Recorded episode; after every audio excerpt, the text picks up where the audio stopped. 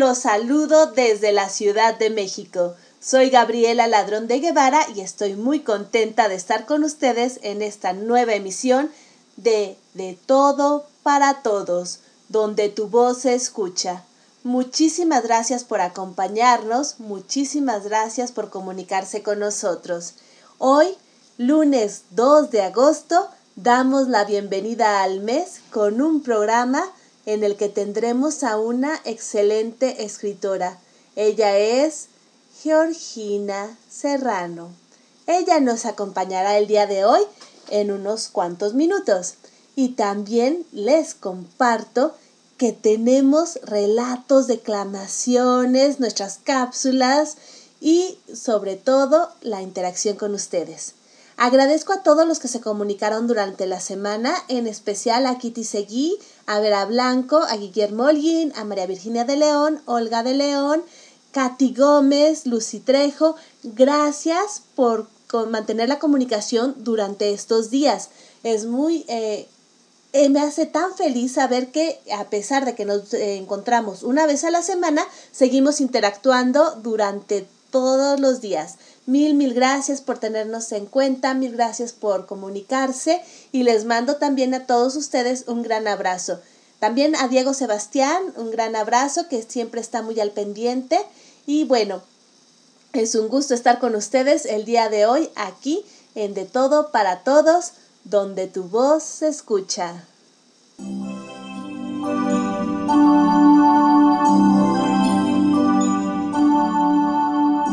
Continuamos en De Todo para Todos, donde tu voz se escucha. Aquí, en Radio Alfa Omega, con su anfitriona, Gabriela Ladrón de Guevara.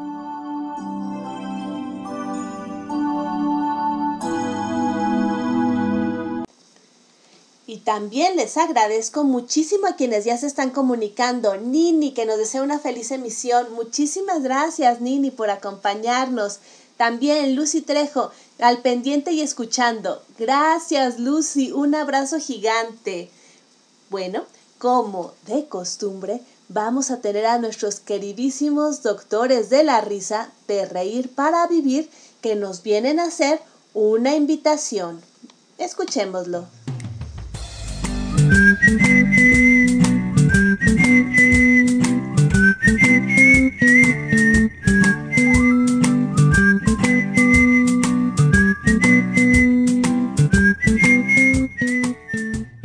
Si la vida te da tapitas, no la tires y conviértete en un héroe.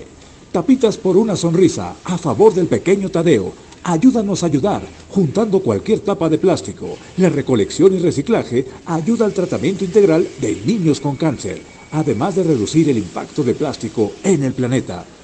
Yo soy el doctor locotor de Reír para Vivir. Checa los centros de acopio que tendremos en la Ciudad de México y en el Estado de México. Adiós. Muchísimas gracias, doctor Locotor. Como él nos comentaba, seguimos con la campaña de recolección de tapitas.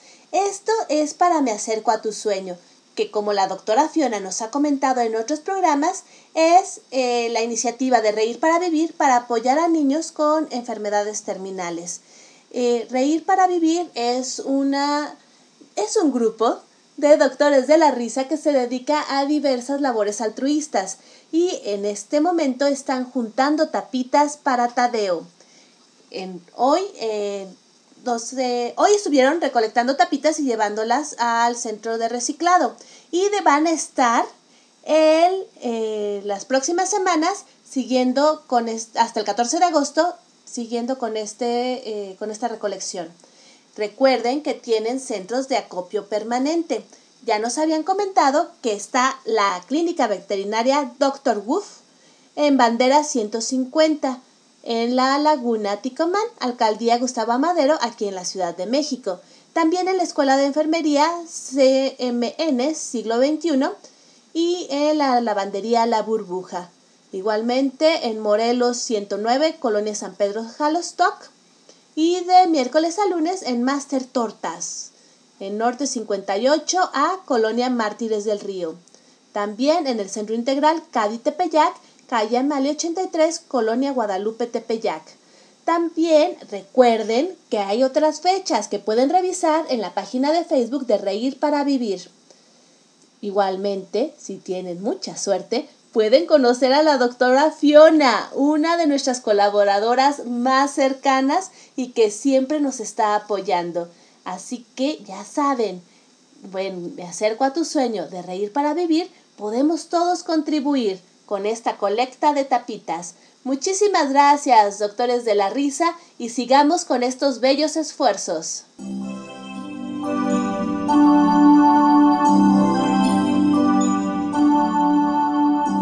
Continuamos en De Todo para Todos, donde tu voz se escucha. Aquí, en Radio Alfa Omega, con su anfitriona, Gabriela Ladrón de Guevara.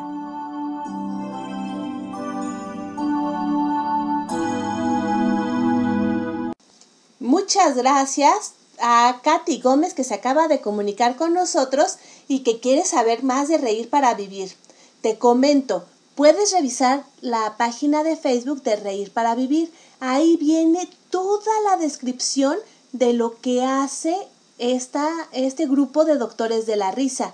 También puedes revisar cuándo están recolectando tapitas y otras campañas que tienen.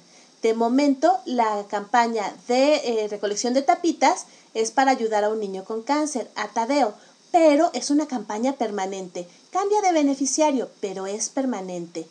Se llama Tapitas por una Sonrisa.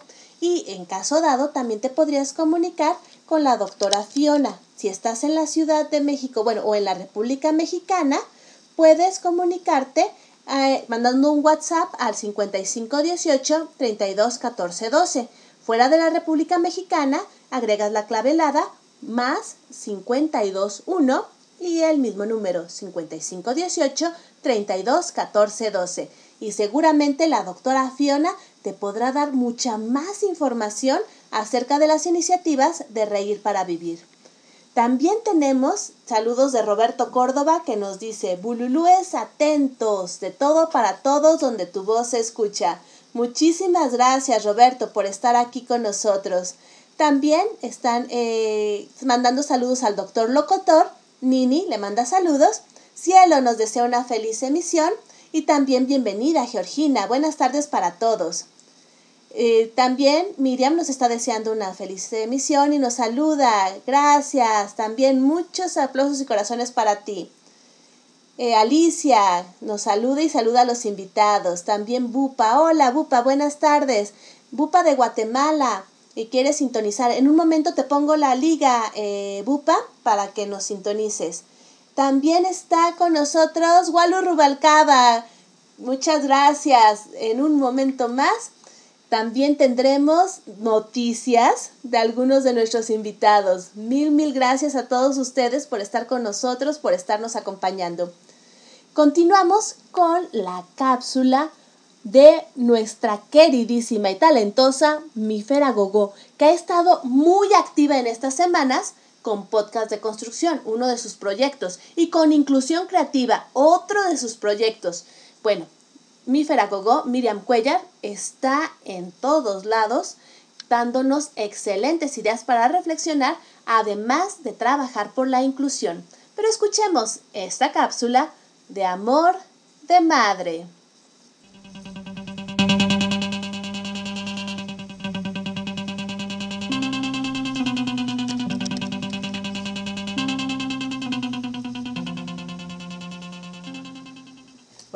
Bom dia.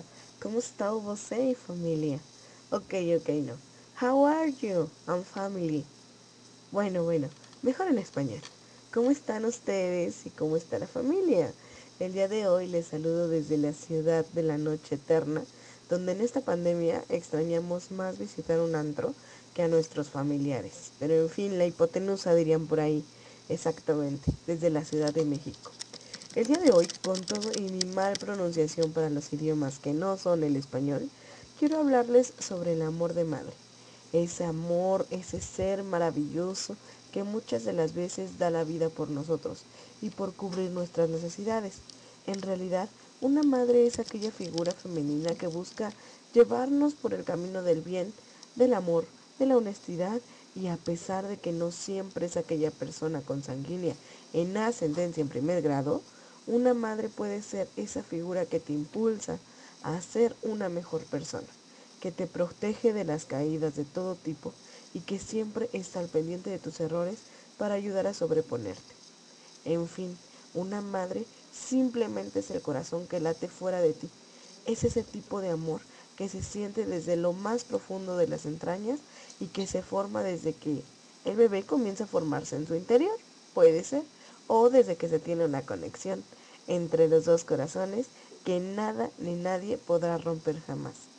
Hoy solo quería recordarles que amen a su madre, porque cuando la perdemos, el dolor puede ser, o el dolor por esa ausencia, también puede ser eterno. Les mando un infinito abrazo enorme hasta donde quieran que estén. Recuerden amar a su madre y a todos sus seres queridos. Esta pandemia nos ha quitado muchas personas que amamos, pero eso no significa que las que tengamos en casa o las que tengamos cerca no las sigamos amando. Y bueno, le agradezco infinitamente a Gaby por darnos un espacio en su programa para poder compartir un poco de mí. También aprovecho para invitarlos a escucharnos y vernos en Facebook todos los viernes en punto de las 8.30 de la noche en Podcast de Construcción, donde Gaby también es conductora. Y los jueves a las 8 de la noche en esa misma plataforma escuchen al psicoterapeuta Rubén. Y bueno, me despido de ustedes, no sin antes recordarles que no debemos de bajar la guardia y que debemos de aprovechar todo el tiempo con nuestros seres queridos. Las quiere y los aprecia mi Feragogo. Regresamos contigo, Gaby. Muchísimas gracias, Mifer. Excelentes recomendaciones del amor de madre. Eso nos llena, nos lleva y nos transforma. Muchas, muchas gracias, Mifer. Bueno, como les comentaba, Mifer, ella también está en podcast de construcción todos los viernes a las ocho y media de la noche en la página de Facebook del mismo nombre y también con inclusión creativa en la página de Facebook del mismo nombre. ¿Quieren saber más de Mi Feragogo? Síganla en sus redes, así tal cual, Mi Feragogo en Facebook y podrán saber más. Igualmente, ella nos acompaña con sus maravillosas cápsulas aquí en De Todo para Todos donde tu voz se escucha.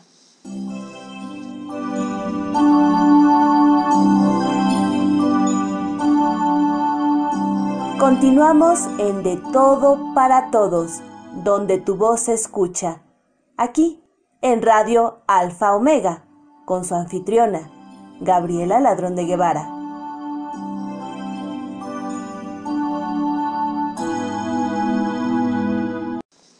Y estamos de regreso con muchos saludos. Esta Lucy Trejo nos dice, extrañé a la doctora Fiona. Siempre la tenemos en el programa y hoy no está. La extraño.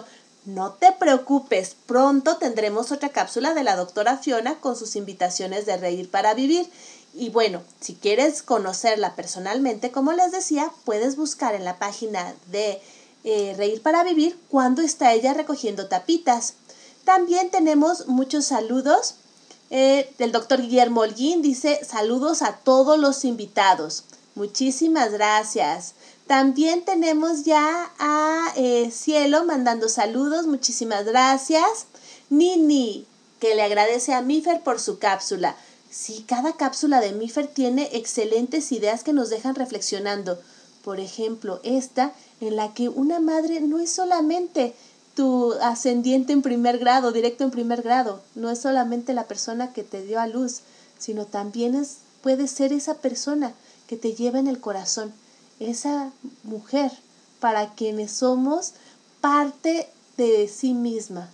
Y eso es bellísimo, que no solamente madre es por sangre, por genética, sino también por decisión. Cielo también dice, felicidades, Mifer, gracias por compartir.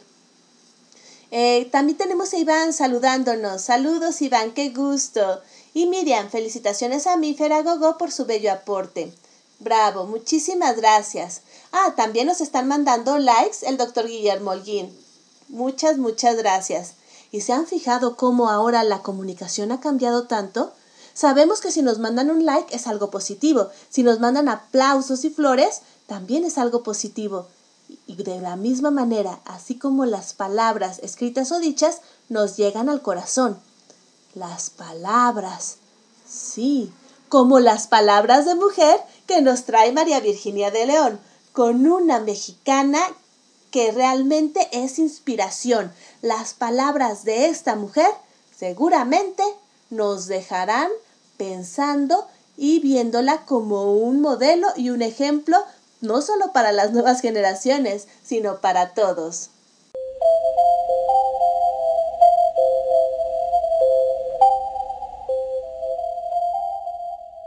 Hola, ¿qué tal? Me da mucho gusto saludarlos. Es un placer estar hoy con ustedes en este programa de Radio Alfa Omega, de todo para todos, con nuestra anfitriona, Gabriela Ladrón de Guevara. Soy María Virginia de León y les traigo la cápsula Palabras de Mujer. Hoy vamos a platicar de Alondra de la Parra, una mujer que representa a México en todo el mundo como directora de orquesta, habiendo logrado llegar a dirigir ya en las mejores salas de conciertos del mundo. ¿Quién es Alondra? Bueno, ella nació en Nueva York en 1980 y se mudó a la Ciudad de México a los dos años de edad. Inició sus estudios de piano a los siete años y de cello a los trece.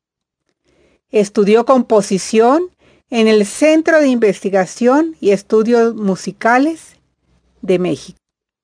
Ingresó como becaria a la Manhattan School of Music de Nueva York donde obtuvo la licenciatura en piano y posteriormente la maestría en dirección orquestal.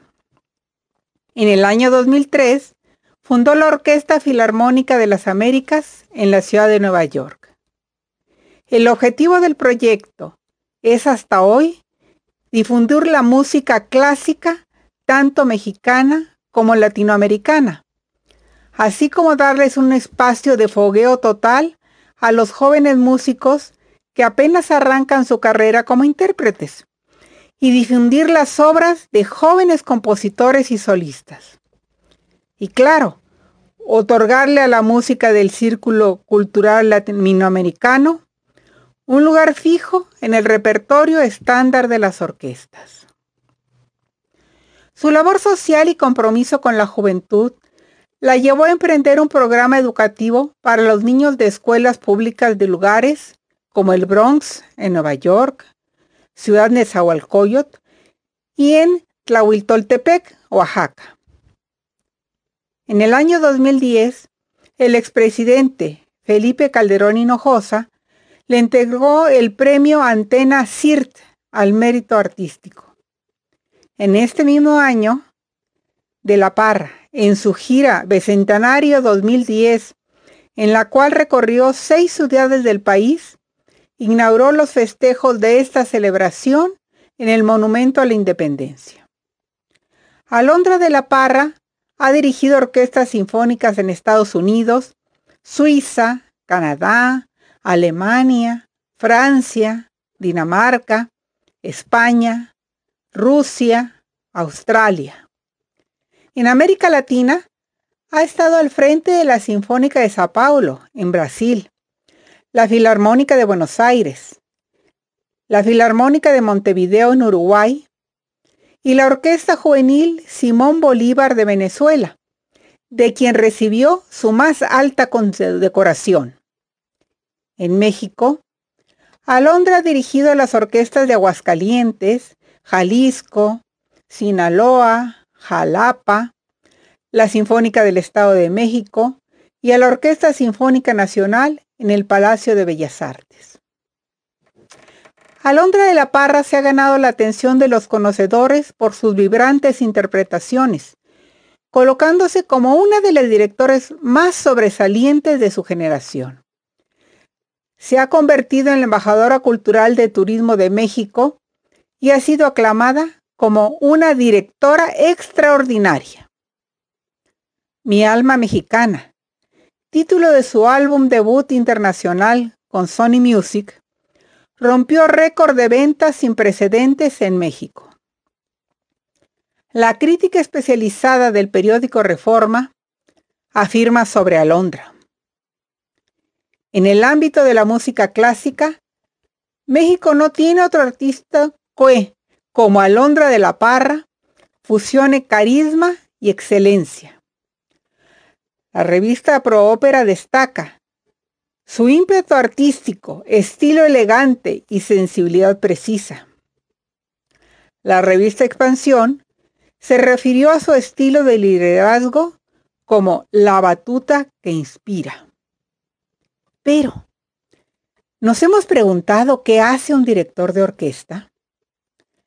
La anterior puede ser una de las preguntas capitales para todo el público que no está familiarizado con el género de la música clásica, sus instrumentos, reglas e historia.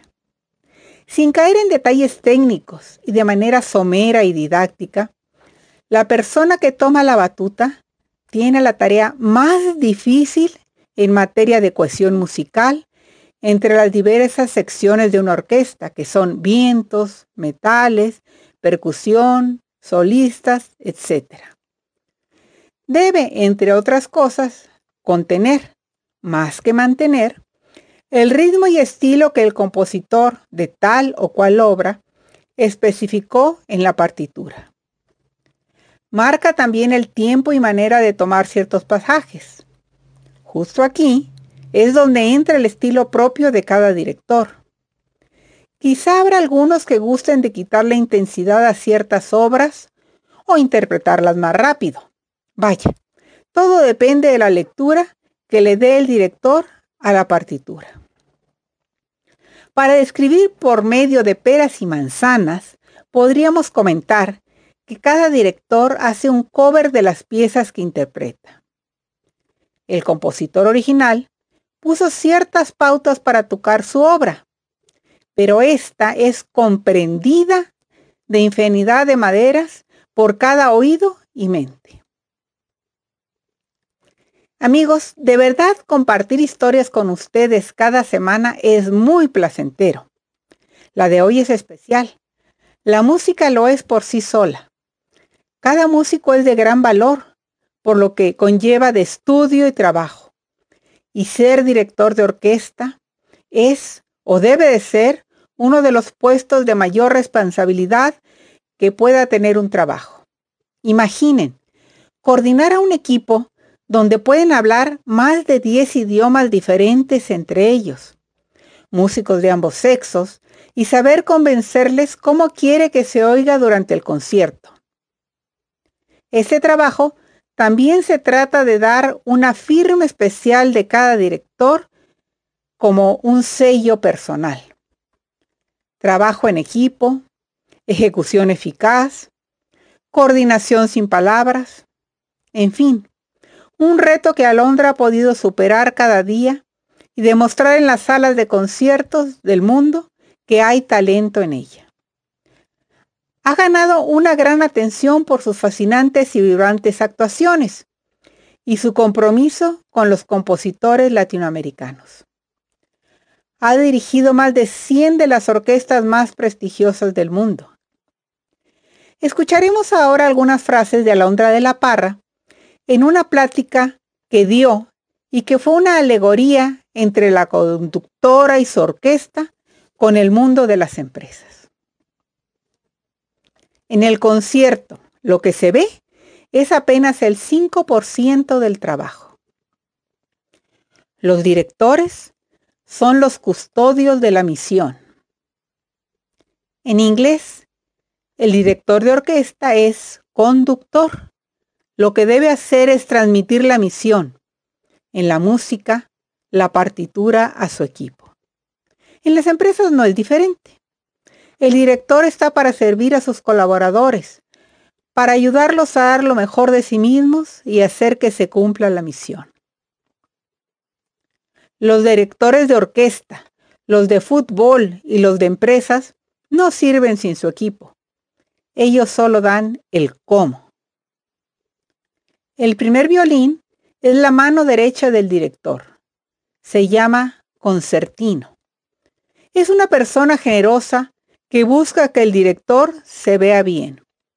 El director y el concertino siempre deben ser concebidos como un equipo y percibirlos de esta manera. En una orquesta, los músicos no solo deben leer su partitura, sino escuchar a los otros. En una empresa es igual.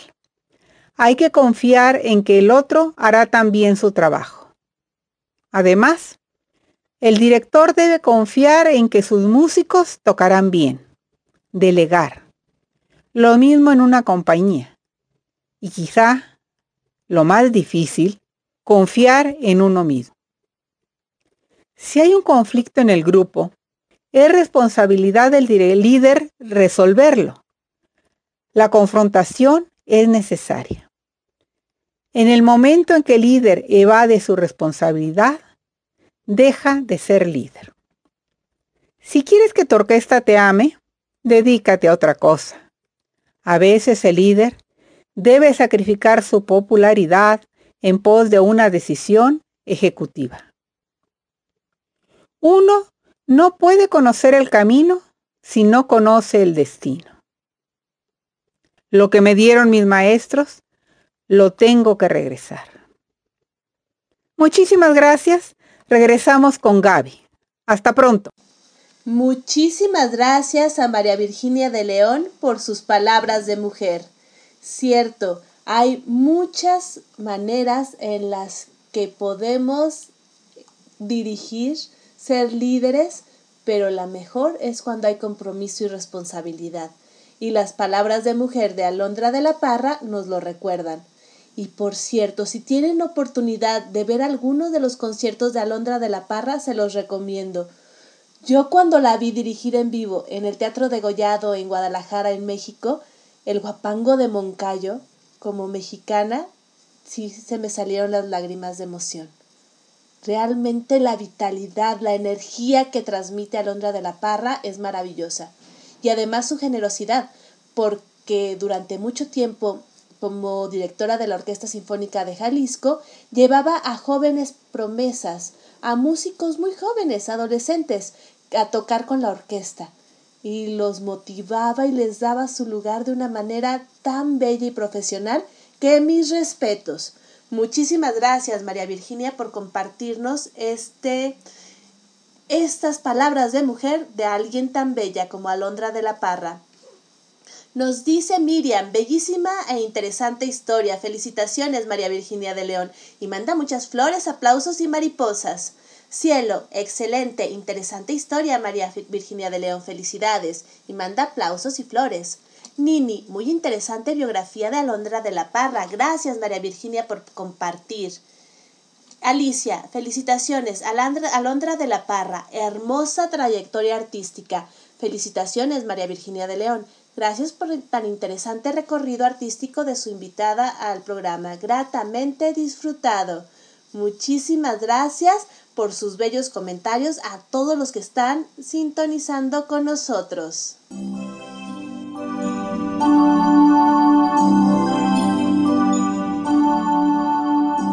Continuamos en De Todo para Todos, donde tu voz se escucha. Aquí, en Radio Alfa Omega, con su anfitriona, Gabriela Ladrón de Guevara.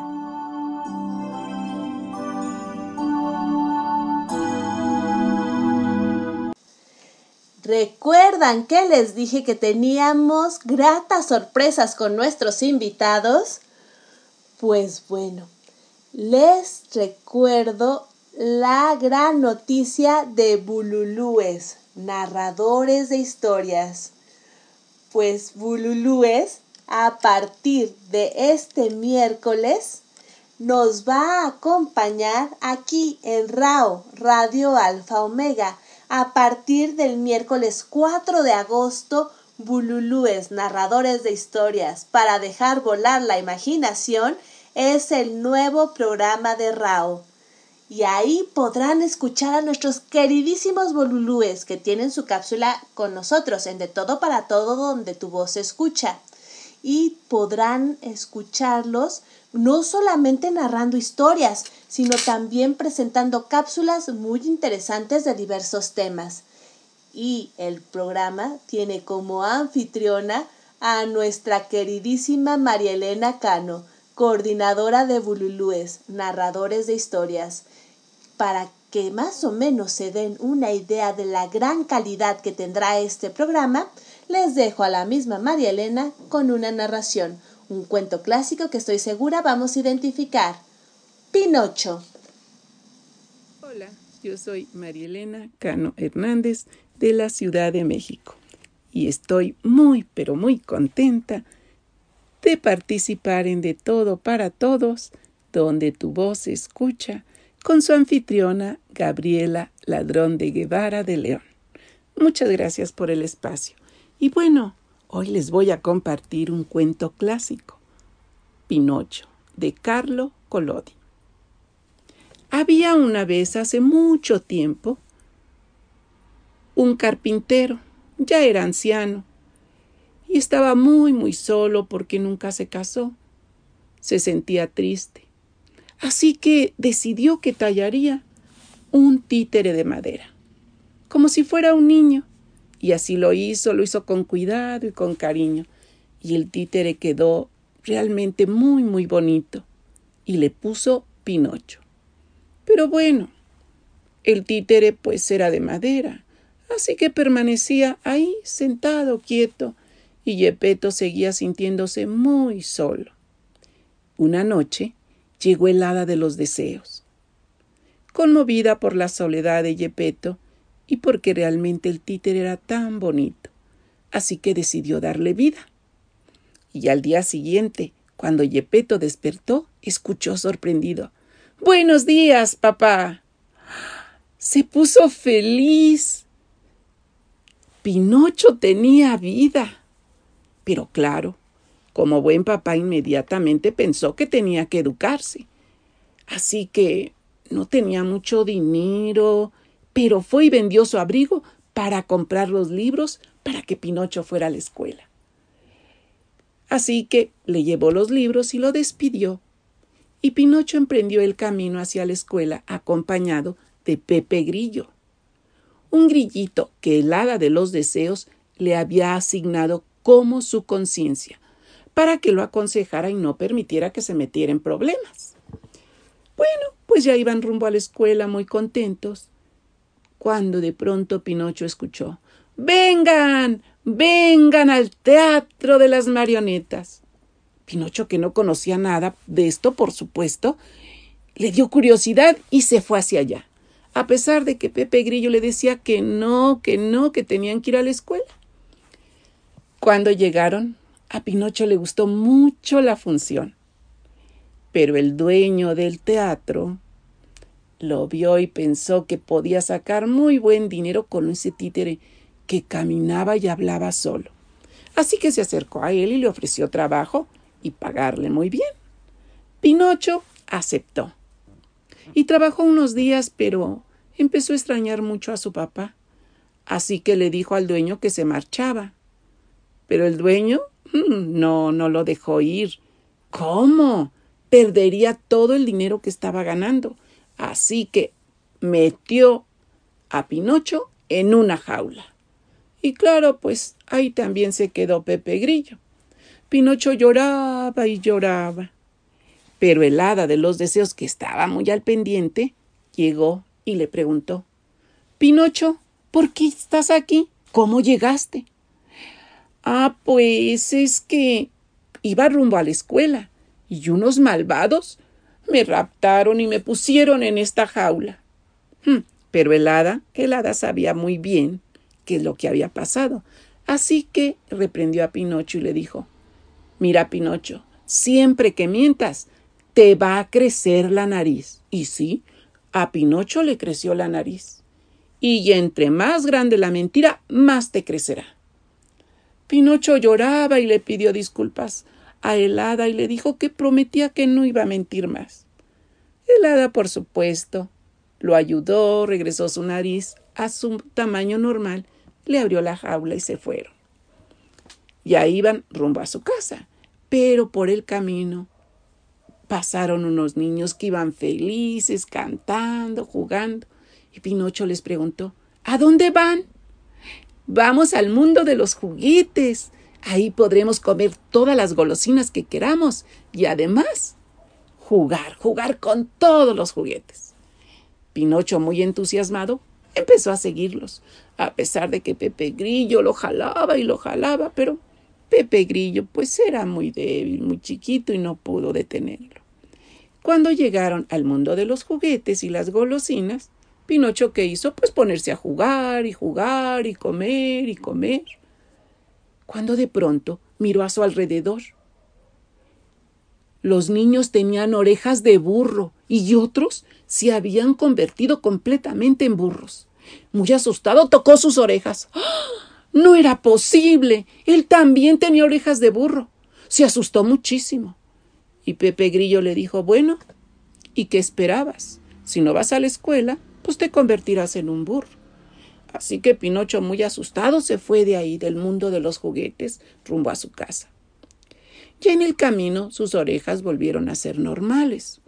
Cuando llegaron a la casa, Yepeto no estaba, así que le preguntaron a los vecinos y le, le dijeron que, que Yepeto, muy triste y desesperado, había ido a buscarlo y que se fue rumbo al mar, porque le dijeron que por ahí estaba el mundo de los juguetes. Así que Pinocho y Pepe Grillo se fueron al mar. Cuando llegaron ahí, Pinocho empezó a nadar con sus bracitos y Pepe Grillo se le subió en el hombro. Pero una ballena, que era la que se había tragado a Yepeto, lo vio y se lo tragó también.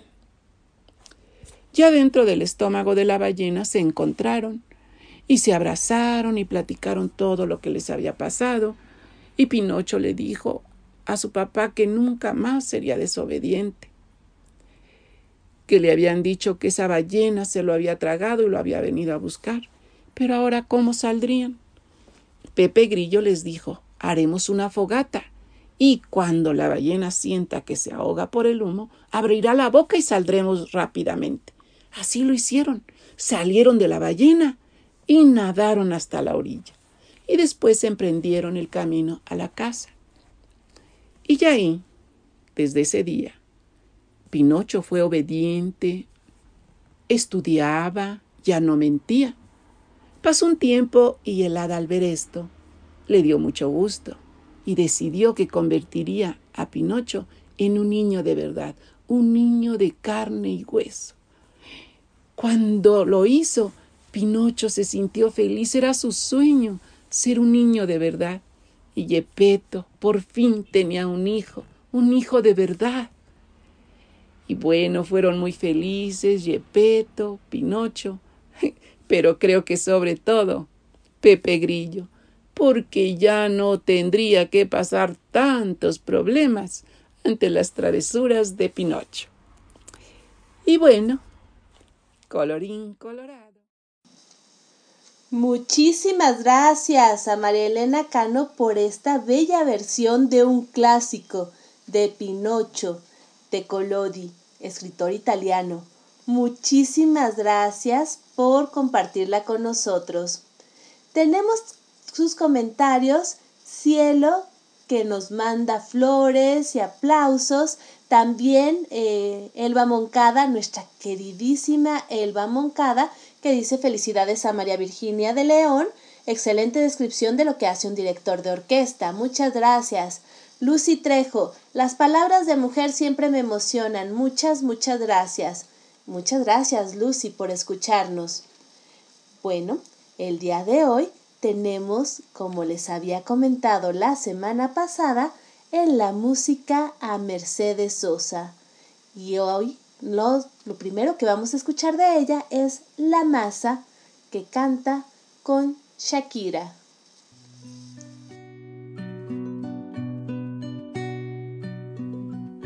Si no creyera en la locura de la garganta del sinsonte, si no creyera que en el monte se esconde el trino y la pavura. Si no creyera en la balanza, en la razón del equilibrio, si no creyera en el delirio, si no creyera en la esperanza si no creyera en lo que agencio, si no creyera en mi camino, si no creyera en mi sonido, si no creyera en mi silencio, qué cosa fuera, qué cosa fuera la masa sin cantar, un amasijo hecho de cuerdas y tendones un revoltijo de carnes con madera, un instrumento sin mejores pretensiones, de lucecitas montadas para escena. Qué cosa fuera, corazón, qué cosa fuera, qué cosa fuera la masa sin canter, un testaferro del traidor de los aplausos, un servidor despasado en copa nueva un eternizador de dioses del ocaso, júbilo hervido con trapo y lentejuela. Qué cosa fuera, corazón, qué cosa fuera, qué cosa fuera la masa sin candela.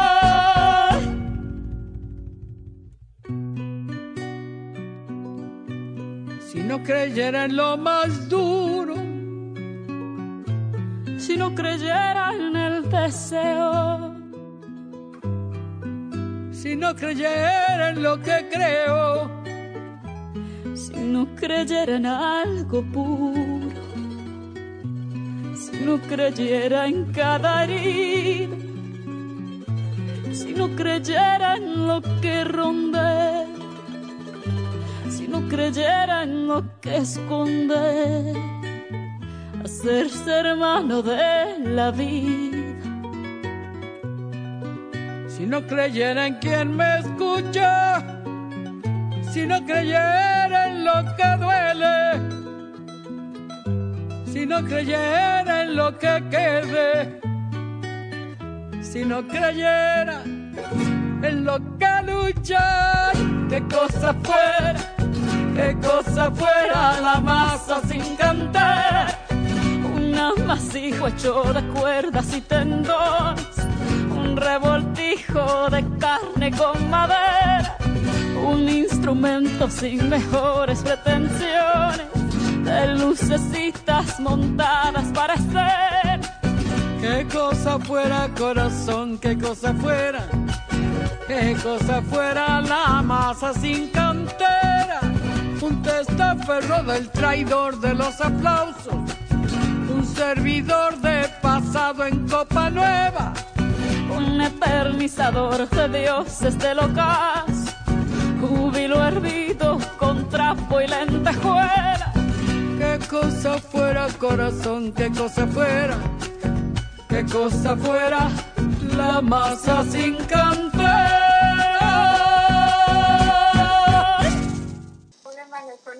Esto fue La Masa con Shakira y Mercedes Sosa, una versión nueva con la voz de Shakira del clásico de la maestra Mercedes Sosa, que como sabemos fue baluarte de la canción latinoamericana en el siglo XX y principios del XXI. Muchísimas gracias por escucharnos hoy. Y no solamente tuvimos esta canción que muestra la vida latinoamericana, sino que también tenemos hoy a una escritora que tiene esa vibra costumbrista, esa imagen amorosa y también ese vocabulario latinoamericano. El día de hoy tengo el orgullo, tengo el gusto también de presentar a Georgina Serrano escritora mexicana. Hola Gina, ¿cómo estás? Hola Gaby, pues eh, muy halagada por lo que dijiste, muchas gracias. Es un placer estar en tu programa. Eh, muchas gracias a los que nos están oyendo y muchas gracias a Radio Alfa Omega por, pues, por esta invitación, por este privilegio de estar contigo hoy aquí. Al contrario, muchas gracias por haber aceptado esta invitación. Y bueno, lo primero que me gustaría que compartieras con todos nuestros radioescuchas, ¿quién es Georgina Serrano? Pues mira, esa es una buena pregunta. Eh, pues trato de ser, soy un aprendiz de escritor. Eso es lo que soy, soy un aprendiz de, escritor.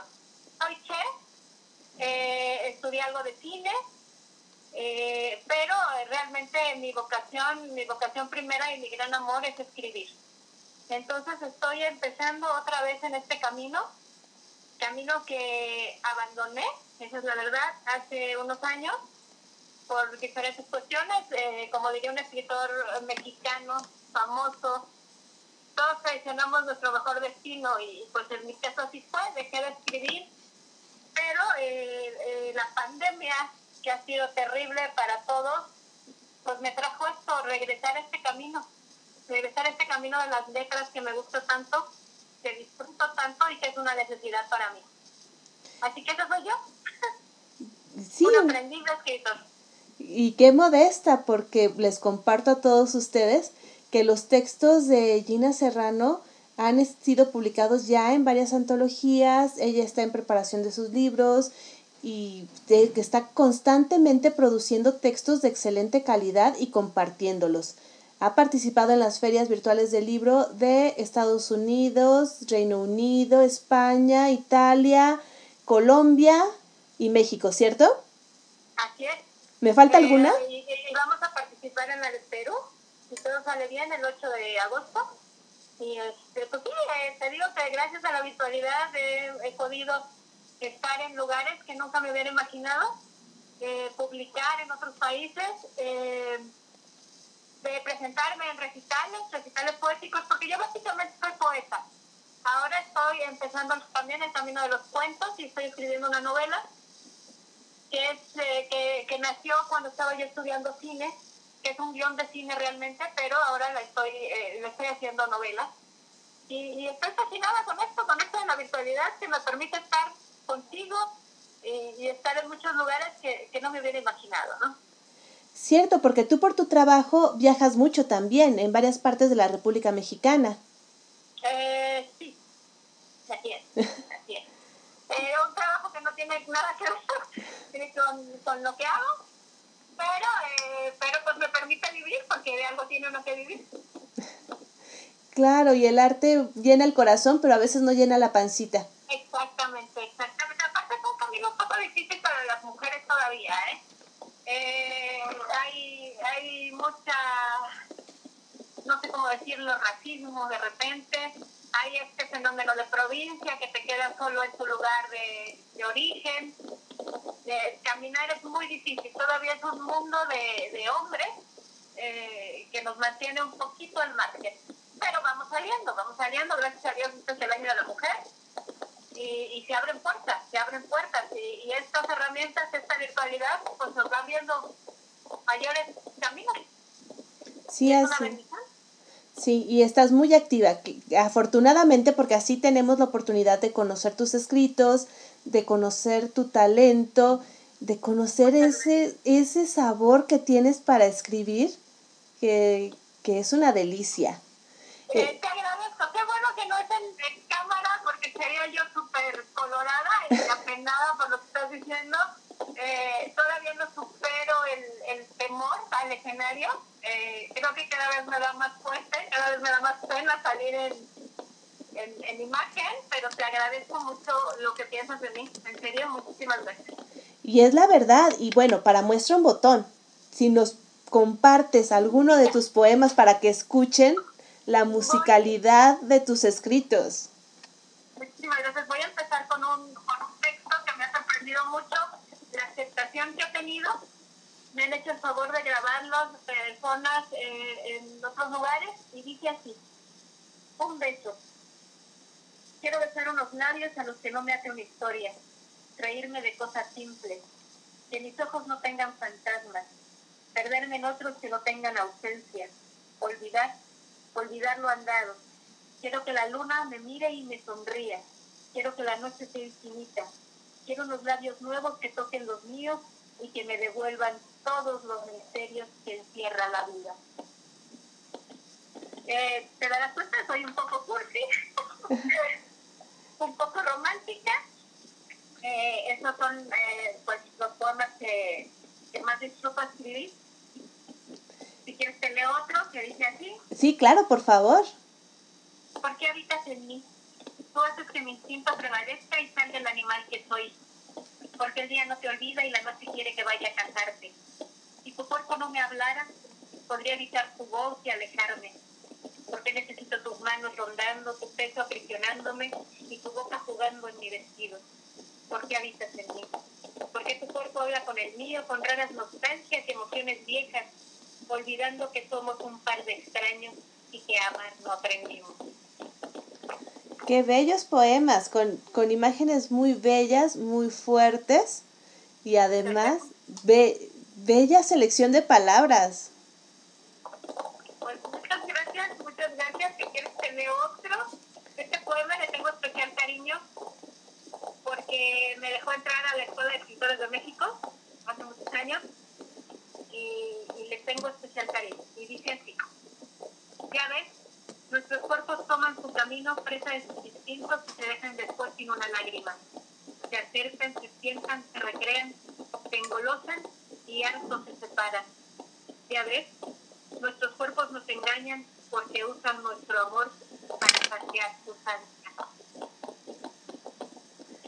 Qué bello. Muchas gracias. No, hombre, gracias a ti.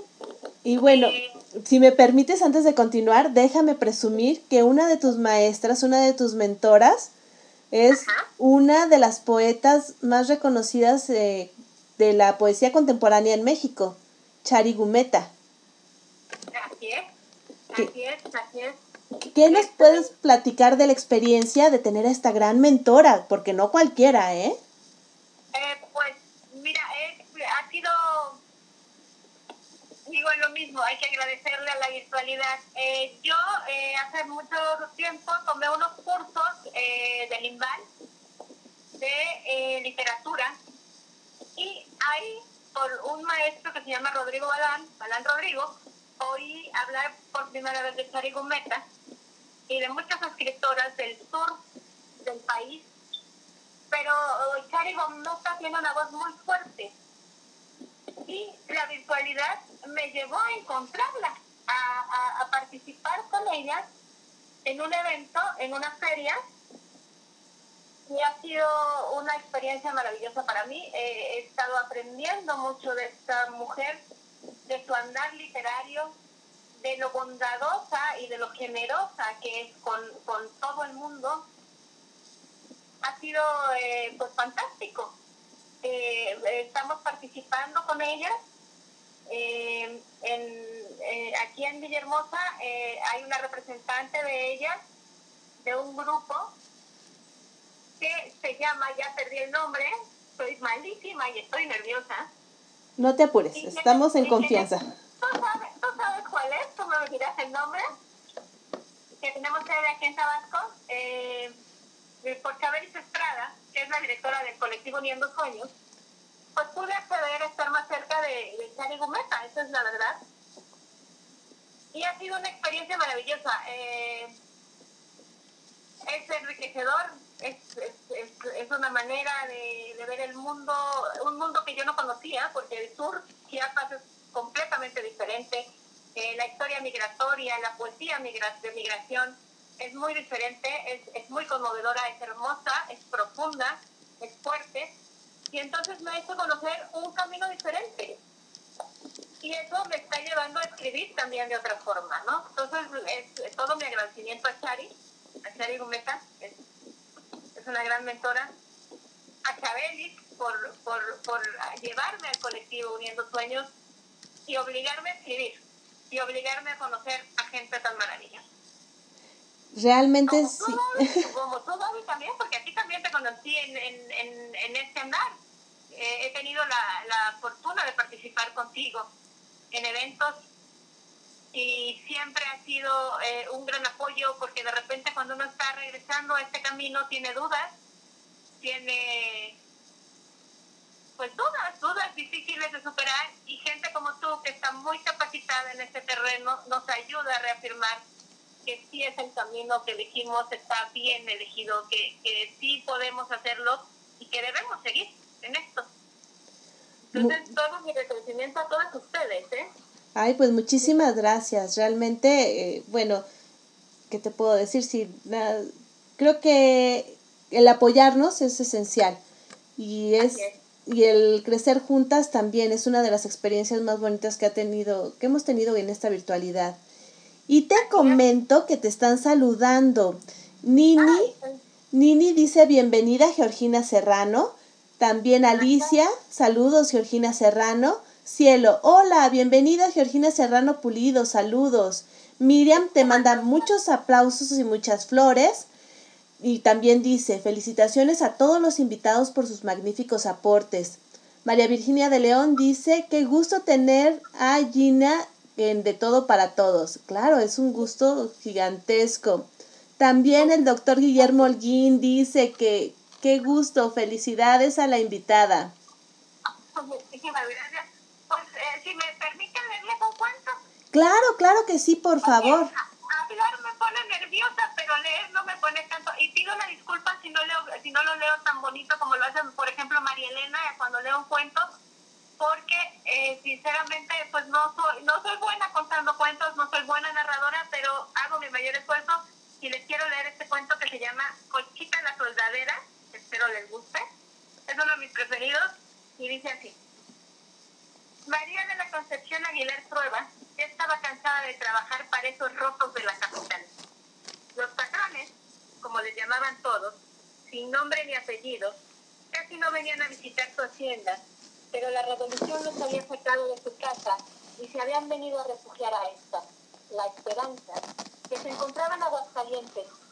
Venían huyendo de los bandidos, como les llamaban ellos, a los revolucionarios que tenían un rato de estar golpeando la ciudad pero ella no tenía la culpa de tal efecto. Ella estaba cansada de los caprichos de la señora. También la mesa, el tenedor va del lado izquierdo, la servilleta en forma de cisne, mendiga vieja. Si quería esos platos se hubiera quedado en la Ciudad de México y no hubiera venido a fregarla todos los días con sus tonterías de Caterina de Ciudad. Conchita, como le decía el resto de la servidumbre, solo sabía cocinar. Tenía un don para ello. Si la mirabas bien, Conchita no se parecía al resto del servicio. Era estirada, alta, tenía una meticulosa trenza siempre agarrando su cabello, que no era completamente oscuro, pues parecían brotarle brochazos de colores. Tenía los ojos como dos almendras y de ese mismo color le llenaban la cara unas pecas que salpicaban todo su rostro. Pecas que denunciaban el abuso que había sufrido su madre años atrás en la hacienda donde trabajaba y de aquello había nacido Conchita, ahora huérfana y con un destino de servicio como tuvo su madre y su abuela. Trabajar por unos pesos y soportar los abusos de los patrones. Sabía que no todos eran así. Hasta ahora los únicos abusos que ella había tenido que soportar eran los de su patrona, que quería que aprendiera a guisar platos que no podía pronunciar siquiera y hacer masas blancas para rellenar de crema y huevos con esas carnes curtidas por la sal y el tiempo. Y claro, aprender a hacer esos cisnes de tela para adornar la mesa, que a Conchita le parecían patos, patos que mejor deberían estar rellenos en la panza de especies, cebollas y limones, y antes curtidos en leche para que tengan su carne humectada y suave. Patos que deberían estar comiendo ellos y no sus patrones, que solo les quieren dar de comer frijoles y tortillas. Así que lo pensó bien. Tenía rato que oía hablar de Pancho Villa. Sentía que su corazón se aceleraba cada vez que oía las hazañas que contaban los hombres y mujeres pasaban por la hacienda, pidiendo un paso mientras enfilaban su camino para unirse a la causa. No sabía qué podía aportar ella a aquella causa, pero estaba decidida. Aquí, en su reposo, guardó los pocos trapos que tenía y todas sus posesiones, que no era más que una peineta con la cual su madre se peinaba, y una pequeña Virgen María, que no sabía de dónde había salido, pero que su madre le, le encargó cuidar por siempre. Esta noche, Conchita dejó listo en la mesa de la cocina el desayuno a sus patrones. ¡Qué fregado! Que desayunaran frijoles como todos. Dejó, la li- dejó lista la olla bien hervida para que nada le pasara hasta que amaneciera y salió de la tienda entre las sombras para unirse a la revolución. Así, Conchita se volvió soldadera. Quizá por bonita o por buena cocinera, se fue metiendo rápido en las filas de la revolución, hasta llegar al grupo de Pancho Villa. En ese hombre encontraba su amor por la causa. Por ese hombre no podía desfallecer de las largas jornadas de lucha, pero por ese hombre también tenía que averiguar cómo ayudar más, porque le daba miedo descargar un fusil. Cristo Jesús, ¿cómo iba a matar a un cristiano, aunque fuera enemigo, de frente, mirándolo a los ojos? Así que Conchita tuvo que idear otro plan. Podía solo alimentar bien a la tropa, caso difícil, porque los alimentos se escaseaban siempre. Tenían que salir en grupos a vigilar y conseguir alimentos en los pequeños pueblos que encontraban en el camino a la batalla. Así que Conchita planeó su ayuda. Ahí estaba la solución. Tenía que hacerse de un grupo de tres o cuatro mujeres valientes y que le ayudaran a conseguir alimentos y lo hizo. Con la Zupa, Jesucita y la Martina. Hizo el grupo. Todas como ella habían venido buscando a Villa. Ninguna tenía límite en su amor por él. Así que prestas al servicio, empezaron a caminar largas jornadas para encontrar frijoles y algunas legumbres. La carne era un milagro que no ocurría casi, pero que para esta pequeña tropa se había, vuelto un milagro frecuente. Regresaban al campamento siempre de noche, cargados de alimento y en la mañana el olor invadía todo el lugar. Le daban al grupo una comida fuerte que tenía que bastar para la larga jornada. Todos decían que eran deliciosos los platos que la conchita preparaba. Esperaban ansiosos la llegada de la hora de comer. Era un batallón fuerte alimentado por el esfuerzo de Conchita y sus Abelitas. Pero nadie se había fijado que Conchita no comía y se repersinaba siempre antes de servir la comida. Conchita se iba volviendo más espigada. Las mujeres que le ayudaban en la búsqueda de alimentos estaban seguras que era por la larga jornada. Estaban seguras que cuando Conchita las mandaba a descansar, ella todavía se quedaba buscando y preparando todo para el día siguiente, porque siempre la encontraban cortando la carne para el guiso cuando amanecía.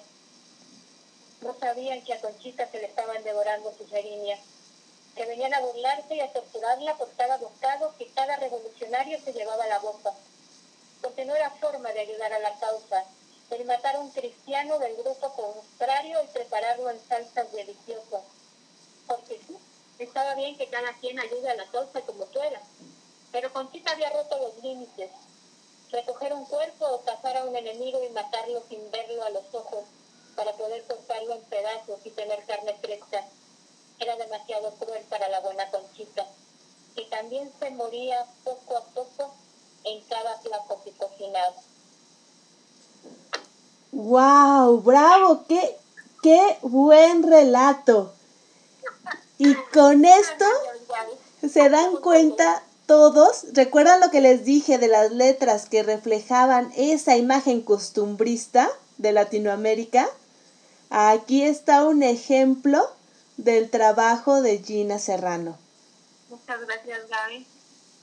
Qué, Creo que qué bello Perdón. relato, excelente. Muchísimas gracias. No, hombre, gracias a ti.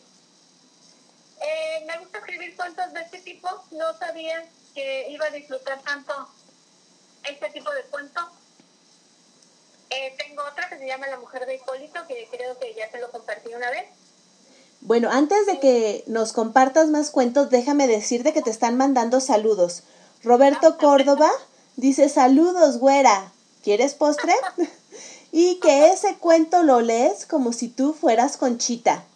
Eso nos dice. Y eh, Chabelis Estrada nos está comentando que el grupo eh, cultural que, en el que también está Charigumeta es Insurgencia Cultural, sede Tabasco. Insur- Exacto.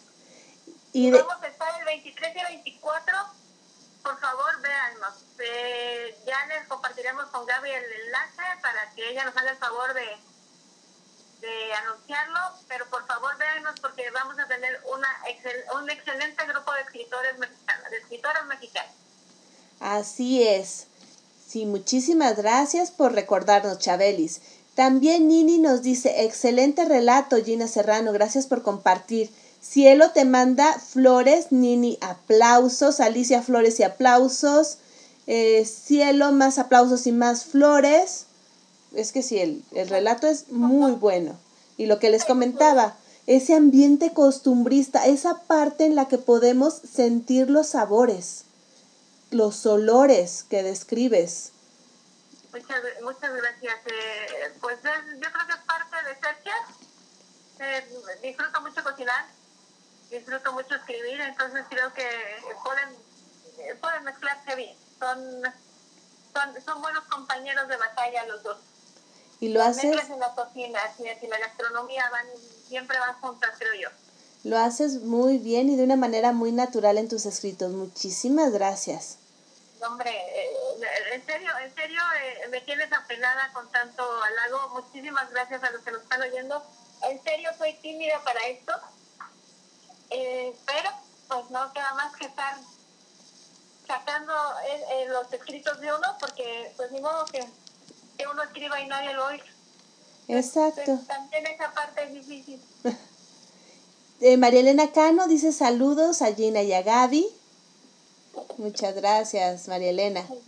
Muchas gracias. Y bueno, platícanos, ¿qué más nos tienes para compartir el día de hoy? Pues mira, eh, si quieres te puedo leer otro cuento eh, que te compartí, creo así, que se llama La mujer de Hipólito, que tiene más o menos el mismo estilo. Claro que sí. Y eh, porque eh, realmente escribo cuentos también para niños. Eh, creo que mis cuentos de temas, digamos, normales no son tan buenos. Me gustan más los cuentos medios oscuros y los cuentos de niños. Los, los disfruto mucho, los disfruto, disfruto mucho hacerlos.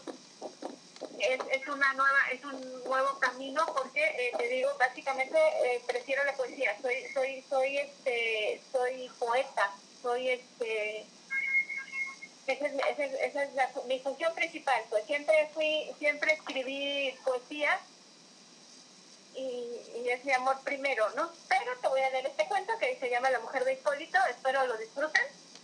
Y dice así. Hipólito tenía un par de meses asustado. Se daba cuenta que hasta la voz de su mujer lo asustaba ya. Ella hablaba bajito, como murmurando. A este se le enchinaba la piel de solo oírla. Esa voz mustia, querida, que antes lo enamoraba, ahora le provocaba un miedo terrible. Había llegado a su casa tarde. Entró y Amalia corrió a su lado. Lo jaló firme hacia el centro de la casa, donde estaban colgadas las hamacas de los hijos. Ahí le habló para decirle que el niño tenía la fiebre. Esas que hacen que el cuerpo arda como un carbón y que te ponen pasmado como si estuvieras poseído. El pobre chamaco estaba tumbado en la hamaca y su hermanita lo mecía tratando de dar arrullo. Todavía lloraba un poco, porque Amalia afanosamente le ponía compresas de agua fría en la frente, después de haberle frotado alcohol en el pecho y los pies. Al mismo tiempo, trataba de darle de beber un té de eucalipto con ajo, remedio de la tía generosa que vivía extrañamente muy cerca de todos para dar siempre consejos. La tía Metiche decía que había llegado la hora del pobre escuincle. Y alrededor de él ya había dispuesto uno que otro cirio mientras preparaba la mesa con flores para velar al niño. Sí, solo lo culpó a él. ¿Quién sabe qué mal augurio había traído a casa? Todo pasó cuando apareció con aquel dinero que dijo que le habían prestado en la cantina. Amalia en su momento le había dicho, ¿quién diablos presta dinero en la cantina? Y menos al enterrador del pueblo. Pero el dinero compra conciencia. Y ella después de discutirlo, se gastó el dinero sin reproche alguno y dejó de molestar porque había más. Ahora se golpeaba el pecho una y otra vez. Por mi culpa, por mi culpa. Y volteaba a ver con una mirada cargada de desprecio al pobre Hipólito que en un rincón se erizaba. Dicen en el pueblo que las desgracias siempre ocurren en días marcados. Se acercaba el Día de los Muertos y por más que Hipólito creyera que viviendo como encargado del panteón, que ahí la muerte no lo encontraría, que se perdería entre las sombras y las oscuridades que se pasean de tumba en tumba, que las flores, los fantasmas y las rezadoras lo mantendrían a salvo, ahora sabía que no, que estaba descubierto y no él, sino su niño amado. Pasaban las horas, afuera el viento sonaba como uñas arañando el techo. El niño iba perdiendo conciencia, el llanto se había esfumado, solo llevaba el viento que golpeaba los alrededores de la casa. Los vecinos que fueron llegando sentían miedo, no eran días para estar afuera. En el camino oscuro se podía tocar caminar junto a un ánima. Todos se sentaban calladamente. Solo se oía la voz de Amalia que llevaba horas rezando. La tía, después de disponer un velorio que todavía no era necesario, fue disponiendo de más, de café con piquete, de la distribución de la gente, porque había que aguantar el calor y la cena. Todos estaban ahí, acompañando. Nunca falta alguien que ponga atención en los detalles y suelte la lengua. ¿Cómo era posible que el enterrador tuviera dinero para gastar en aguardiente y cera? No solo eso, estaban haciendo tamales de masa colada en un fogón que por prudencia la tía había mandado armar en el patio de atrás. Y las flores, esas flores hermosas que había puesto la tía como una cama que espera una novia y no el cuerpo de un niño. Este observador no se había dado cuenta de algo más fundamental. Los piojos y demás bichos tenían rato de haberse ido de la cabeza del niño y de la casa. Las bocas se sueltan con el alcohol y el compadre de Hipólito se acercó a darle consuelo, pero él no oía. Solo miraba la masa donde su niño se volvía un fantasma. Todos oyeron los cascos de un caballo, el relinche que rompe el silbido del viento. Ninguno de los presentes dentro de la casa se quiso asomar. Se dieron las espuelas de un jinete y unos segundos más tarde la puerta del frente fue golpeada. La cara de Hipólito lo dijo todo. Se puso blanco como la cera, pero ni así se movió. No era tan tarde. Aún faltaban muchas horas para la medianoche. Pero la claridad tenía mucho rato de haberse ido. La Rosa, esposa del compadre, que venía de afuera, de cocinar, entró y oyó los toquidos. Dijo con voz natural, yo abro. Todos, segundos más tarde, se quedaron sin respirar, cuando por la puerta abierta solo entró una ráfaga de viento y no había nada más. Hipólito lo supo. Todavía tenía unas horas para salvar a su niño. ¿Cómo pudo ser tan estúpido y creer que tomar aquello era fácil? Que lo había dicho la lista. Deja de beber cerca de las ceibas. Levantó de golpe como si lo persiguiera el diablo. Aquella noche, cuando decidió su destino, la luna se asomaba gorda y fría como la canica del ojo de un buey. Le gustaba ir a la laguna a beber porque según él, ahí hablaba con la muerte. En las selvas siempre se escucha algo. Las serpientes pisean, los moscos como enjambre persiguen, los pájaros y los araguatos chillan, los duendes espían a través de las palmas de plátano, que el diablo no ande cerca y los deje trabajar. Así, Hipólito encontró su suerte.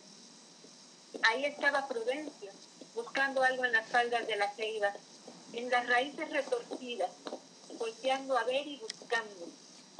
Hipólito se mantuvo callado, agachado detrás del mango que no estaba lejos. Este se encontraba como en un montículo, dándole altura y vista para escuchar mejor la ceiba. Casi al lado de la laguna parecía tocar el agua. Podía ver claramente a Prudencio.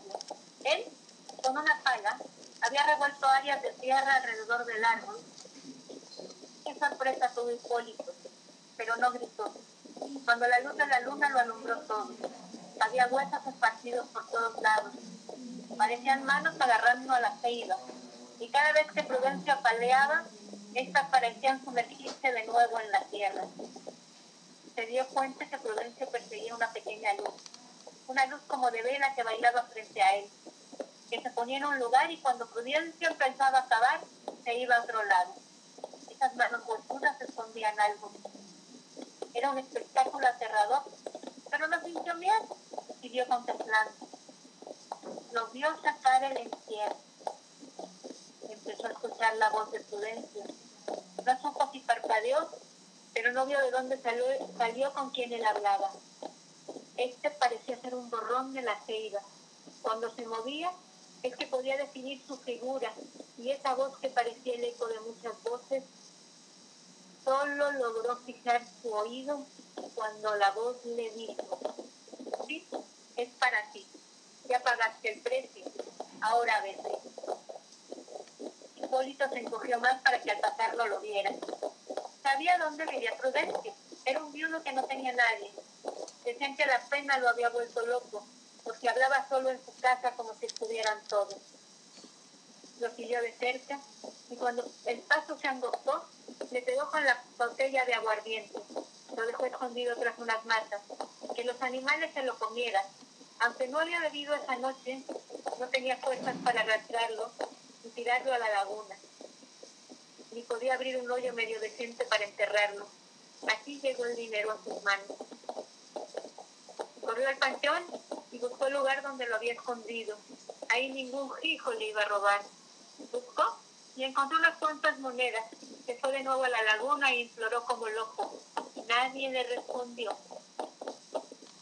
El compadre contaba muchos años después que nadie pudo alcanzar a Hipólito cuando salió como alma que lleva el diablo. Que la Amalia nunca lo lloró. Que la gente dice que si en el día entras al panteón, tienes que tener cuidado, que hay muchos hoyos por las veredas y que en las noches, aparte de ver a Amalia barriendo en el se ve una sombra que la sigue. Que ella habla con los muertos, que se oyen las risas de otros que ahí están. Que ella se enoja porque él nunca le contesta. Que ella siempre le dice que deje de buscar.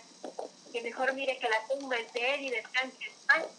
Y que cuando un vivo logra hablar con ella, ella solo dice que la muerte es mujer, que la dejó rita, pero sin hombre, para que cuide a los hijos y cuide el panteón, que al fin y al cabo es la esposa del enterrador. Muchísimas gracias, Gina. Qué fuerte relato y con qué belleza describes las costumbres mexicanas. Qué bello. Muchas gracias, Gina. No, muchas gracias a ti. Muchas gracias a todos por oírme. Y Agradezco. te están mandando muchas felicitaciones. Vera Blanco nos está diciendo eh, que te saluda, te saluda con mucho gusto. Ujú. Muchas gracias. Muchas gracias. Un abrazo a todos. También Nini, excelente relato, Gina, gracias por compartir. Cielo, excelente y bello relato, Gina Serrano, hermosa narración, felicidades. Muchas gracias. Muchas gracias a todos. La verdad es, es un honor que, que me presten su tiempo para oír mis historias. Eh, agradezco mucho. En serio, en serio, lo vuelvo a repetir, soy muy tímida. y esto es para mí un poco difícil, pero es, es, es, es muy reconfortante a la vez, ¿no? Que sea muy bonito que alguien te escuche y que realmente le guste lo que haces. También a María Elena Cano dice, eh, qué bonito cuento, y Elba Moncada, Martínez Moncada, dice, felicidades Gina, la mujer de Hipólito, muy buena historia. Muchas gracias, muchas gracias. Sí, así es, es una excelente historia, como comentaba al principio. Gina Serrano como autora maneja el costumbrismo latinoamericano de una manera fresca, pero que a la vez nos remite a los clásicos y lo hace de una manera muy particular, personal y original. Muchas gracias. Sí, muchísimas gracias por compartir con nosotros tantas, eh, tantas bellezas. Pues si quieren para romper un, un poquito el, el, el orden de las cosas, si quieres te leo otro poema o te leo otro cuento, pero para niños. Un poema estaría súper bien y luego el cuento, ¿te parece? Perfecto, entonces, espera un segundito. Ya, pues, perfecto. Entonces, Ok, hay un, hay, un, hay un poema que no es a lo mejor el mejor de mis poemas, le falta a lo mejor un poco de trabajo, pero le tengo eh, también mucho aprecio. Lo hice en una clase de poesía eh, aquí en Tabasco, aquí en la Escuela de, Escritores de Tabasco, y dice así. Me invitas a tu piel invadiendo la mía. Me parezco a la flor en el que el amante busca respuesta. Me deshojo en tus manos y me atrapas. Me diluyo en tu amor. Me disfrazo en tu sombra. Regreso a la costilla de la que fui creada. Me disuelvo en tu amor buscando el paraíso, en tu rostro de ángel que me tienta. Me invitas a tu piel y llego acá. ¡Qué bello! como, como se darán cuenta, no le pongo nombre- no le pongo título a los poemas. Es, eh, tengo un problema eh, para poner títulos, eh, lo sufro mucho en los poemas y en los cuentos todavía más. Entonces, es- generalmente mis poemas mejor van numerados porque sufro mucho con los títulos. Todavía me deben dar todavía una clase de para poner este, para ponerle título a los a los poemas. Hace hace muchos años eh, soy una oveja negra, soy una oveja descarriada. He estado en muchas escuelas de escritores. Entonces, eh, cuando, cuando era yo muy joven, eh, mi camino era escribir. Yo decidí que mi camino iba a ser escribir. Entonces estuve en la Sociedad General de Escritores de México, en la SOGEM.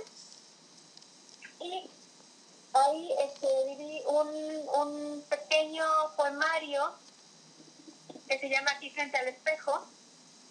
Entonces voy a leer un poema que se llama así, aquí frente al espejo, y dice así. Aquí frente al espejo las ropas se desnudan y los ángeles vuelan siniestros. Sale el demonio que llevo aquí dentro y el Cristo crucificado que llega a mis manos. Y no soy esclavo ni dueño, soy un ser desconsolado. Una niña indefensa que rompe tu piel, incoherente, desconcert- desconcertada, desconcertada, hambrienta. Nada interrumpe, nada se siente. El suicida duerme tranquilo. Ha llegado la hora. El reloj y aminora su marcha, cansado se detiene. Como estoy de nuevo en este camino, eh, estoy eh, pues eh, sacando, reviviendo poemas que he tenido en el cajón, que he tenido en su poemario durante mucho tiempo. Y eh, estoy empezando a escribir cosas nuevas, ¿no? Eh, Así que es, es, muy padre. es triste que haya sido por la pandemia, que este encierro me haya obligado a escribir de nuevo, pero realmente lo estoy, lo estoy disfrutando como loca. ¿eh? Es- eh, ha, sido, ha sido maravilloso toparme con todos ustedes en este camino. Y pues si, no, si quieres te leo el cuento. Este Claro. cuento es- este cuento es muy nuevo es, es muy nuevo. Eh, yo vivo en el trópico, yo soy tabasqueña, entonces vivo en el trópico, en, en- mi lugar de origen es cálido, es verde, es florido. En la casa de ustedes eh, tengo un árbol, tengo un árbol de mango, que menciono mucho en mis historias. Y ahí vive un garrobo, no sé si saben lo que es un garrobo, Ajá. este, pues es, es una iguana. Es- entonces el garrobo es más grande, eh, cambia de color, es, es, es- es un animal pues muy simpático para mi gusto. Y en, el, en este árbol viven unas iguanas y viven unos garrobos que eh, soy media ecologista, entonces cuido y alimento cuando hay épocas en que no encuentran alimento fácilmente, entonces eh, esas épocas yo los alimento y los cuido y a uno le puse glotón. Y entonces este cuento es para glotón. Y dice así. Tendré que empezar este cuento diciendo, en un lugar muy lejano, hace mucho tiempo, vivía una princesa que tenía ojos almendrados, una fina cintura y un hermoso cabello que se asemejaba a la noche y que ella trenzaba para agarrarlo después con un listón. Pero este no es el cuento de una princesa, sino de la criatura que se metió en sus pertenencias y dio vida a esta historia. Ella era una princesa, no sabemos a ciencia cierta de dónde, pero llegó a México y nunca se dio cuenta de aquella figura alada que se metió en su equipaje. Era un pequeño dragón dorado y huyendo de ser cazado, había ido a parar al equipaje de aquella que tenía un destino tan cruel como lo tenía el pequeño dragón. Pero este decidió cambiar su destino y ágil como era, logró escapar y llegó a Puebla de Zaragoza con aquella pequeña princesa, lugar que no sería su destino, porque al sentirse por fin solo, salió de su escondite y huyó hacia la noche volando sin que nadie lo viera. Pasó miles de aventuras, era ingenioso, audaz, gentil y salamero. Viajó por todo el país ocultándose bien para pasar desapercibido. En un lugar se disfrazó de alebrije, en otro se camuflajeó, o como una se camuflajeó como una salamandra hasta que llegó a vivir al sur del país y se perdió entre el sol y la selva. Ahí vivió el resto de su vida feliz. Hasta se enamoró de una iguana visca que vivía en un árbol de mango junto al resto de su familia. Ahí los días se volvieron cálidos para él y le llegó la pereza y la paz al corazón. Dejó de ser un dragón perdido porque había encontrado su hogar.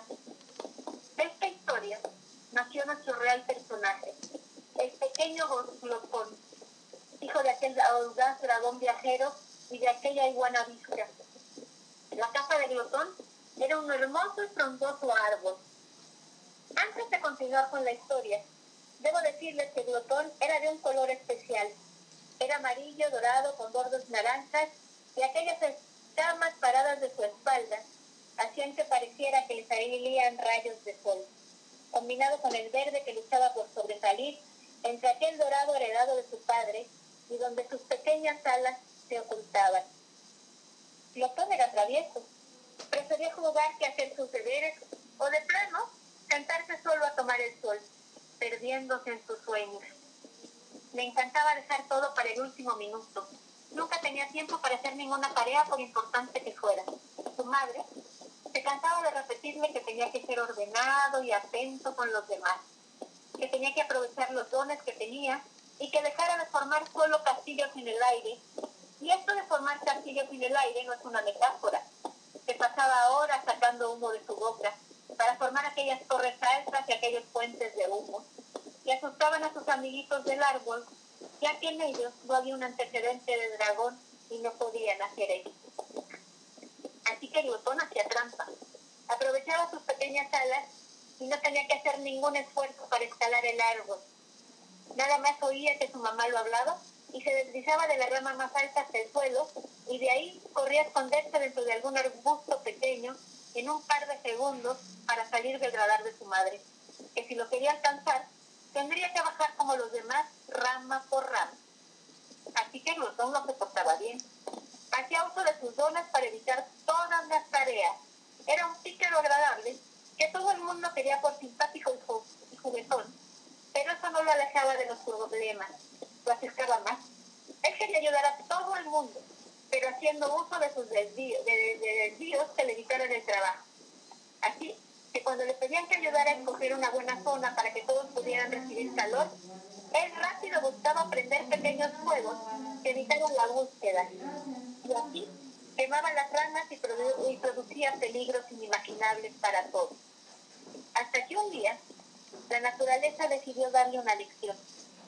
Plutón se había levantado temprano. Total era verano y en su vecindario todo era alegría. Los pájaros carpinteros trabajaban arduamente haciendo nidos en las palmeras. Las chileras buscaban ramas para fortificar mejor sus nidos y algunas cachalacas hacía escándalo contando algún chisme a sus vecinas. Las pequeñas iguanas lu- sus lugares como si fuera un cine, para alzar sus cabezas y ver mejor al sol y este cumpliera su parte, dándoles el calor que necesitaban diariamente. Glotón decidió abandonar su rama favorita e irse a conseguir una aventura que no necesitara demasiado esfuerzo. ¿Y cuándo se dio su sorpresa? Que no llevaba ni 20 pasos cuando se le apareció una pequeña ardilla que lo invitó a jugar. Era inusual que dos especies tan diferentes se juntaran, pero Glotón estaba aburrido y sus amigos le tenían un poco de terror por sus travesuras. Así que decidió seguir a aquella pequeña ardilla nerviosa que se reía de todo y que parecía buena para la diversión. La ardilla lo llevó a un lugar apartado de su casa. Era un lugar un tanto siniestro. Estaba demasiado lleno de arbustos y ramas que salían de todos lados. Árboles que se chocaban unos con otros impidiendo la luz. Ahí empezó a sentir un poco de frío, pero no por la ausencia de la luz, sino por el temor del ambiente. Pero siguió a la ardilla hasta que ésta se detuvo y le dijo, juguemos a las escondidas. Tú te escondas y yo busco. Glotón tragó en seco e hizo lo que la ardilla le indicó. Buscó un lugar para esconderse, lugar al que tuvo que trepar solo porque sus pequeñas alas no podían expandirse por tanta vegetación. Así que se escondió.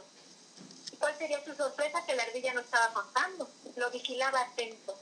Así que cuando Glotón se, sentía, se, se sintió seguro de su escondite, llegó por detrás. Era tan veloz como sus alas, así que no lo vio venir. La ardilla no solo lo asustó, sino que subió a amarrarlo a la rama oscura en la que se había escondido. Después procedió a reírse un rato de él y le dijo con voz socarrona, te crees mucho por tus alas y el fuego que sale de tu boca, pero ahora te quedarás ahí sin poder hacer nada, mientras yo me voy a divertir con tus amigos. La ardilla ágilmente saltó y desapareció entre el follaje. Así, glotón se quedó solo en un lugar extraño y pasando por primera vez frío. La madre del pequeño que andaba cocinando las verduras de la comida se dio cuenta que Glotón no había venido a pedir ningún dulce o botana, esperando el almuerzo. Así que empezó a preocuparse. No por nada le había puesto Glotón. Salió rápidamente a asomarse al jardín y ahí encontró a doña Chachalaca en el chisme y le preguntó si no había visto a su niño. E hizo bien. Doña Chachalaca, la reina del chisme, lo había visto todo. Vio como Glotón se iba detrás de la arcilla y hacia dónde se habían dirigido. Desde el penthouse del árbol lo podía mirar todo. Presurosa la madre con la investigación terminada, convocó a un grupo a buscar a su niño querido. Lo encontraron en menos de tres horas, donde Glotón tuvo tiempo de reflexionar sobre su vida y donde también le prometió a su madre que nunca más se volvería a escapar de sus tareas y a portarse mal. Muchas gracias. Qué bonito y qué tierno. Muchísimas gracias. Y además, con tanta, eh, uniendo la parte fantástica, la parte de la naturaleza en Tabasco, la fauna, qué bello. Muchísimas gracias, Gina. Muchas gracias, muchas gracias, Gaby. Eh, nos comenta Diego Sebastián, excelente poeta y narradora. En ambas formas literarias, en ambas formas literarias, la poética y narrativa, conserva su estilo personal. Felicidades. Muchísimas gracias, muchas, muchas gracias. Sí, también. ¿Mm? También nos, nos comenta Lucy Trejo, qué bonitos cuentos, todos están hermosos. Muchas gracias, muchas gracias, muchas gracias. Y Katy Gómez, que la poesía es muy romántica y bella, no necesita nombre para ser hermosa. Sí, muchas gracias Gina por compartir con nosotros tu talento y, ¿por qué no decirlo? Tu arte, que también eso es, es bello. Muchas gracias. También María Elena Cano, realmente escribes muy bien Gina, felicidades. Muchas gracias. Muchas gracias. Pues, no sé, tú me dirás qué quieres que siga yo leyendo. Eh, bueno, también tiene eh, Roberto Córdoba un eh, mensaje. A ese glotón lo está esperando mi cocina, güera. Lo está. No creo que llegue nunca. No, Roberto. no, eh, glotón no va a terminar en tamales ni en pipián. Glotón está muy feliz en su árbol. Exacto. y también Laurita Gachuz dice, qué narradora tan hermosa. Felicidades a Gina. Muchas gracias. Muchísimas gracias. Estoy, no sé, estoy asombrada de esta reacción. Muchísimas gracias a todos. Es, en serio, se siente muy lindo que lo reciban a uno también. Muchas gracias. No sé qué más decir. Eh, si quieres, te, te- si quieres te leo ¿Un poema tienes? un poema. Claro que sí. Te voy a leer, eh, si me dan un segundo nada más para abrir el archivo. Sí, claro. Tengo un poema que no encuentro porque estoy muy desquitada, eh, que entré a una antología eh, en- que creo que tú también estás, Gaby, en Colombia. Una antología. ¡Ay! Soy malísima para la tecnología, ¿eh? Bueno, Pero malísima. Soy Pero mientras- malísima. Te digo comentarios que la recepción que tienes es la que usted se merece, Gina. Dice eso María Elena Cano y tiene razón. No, hombre, muchas gracias.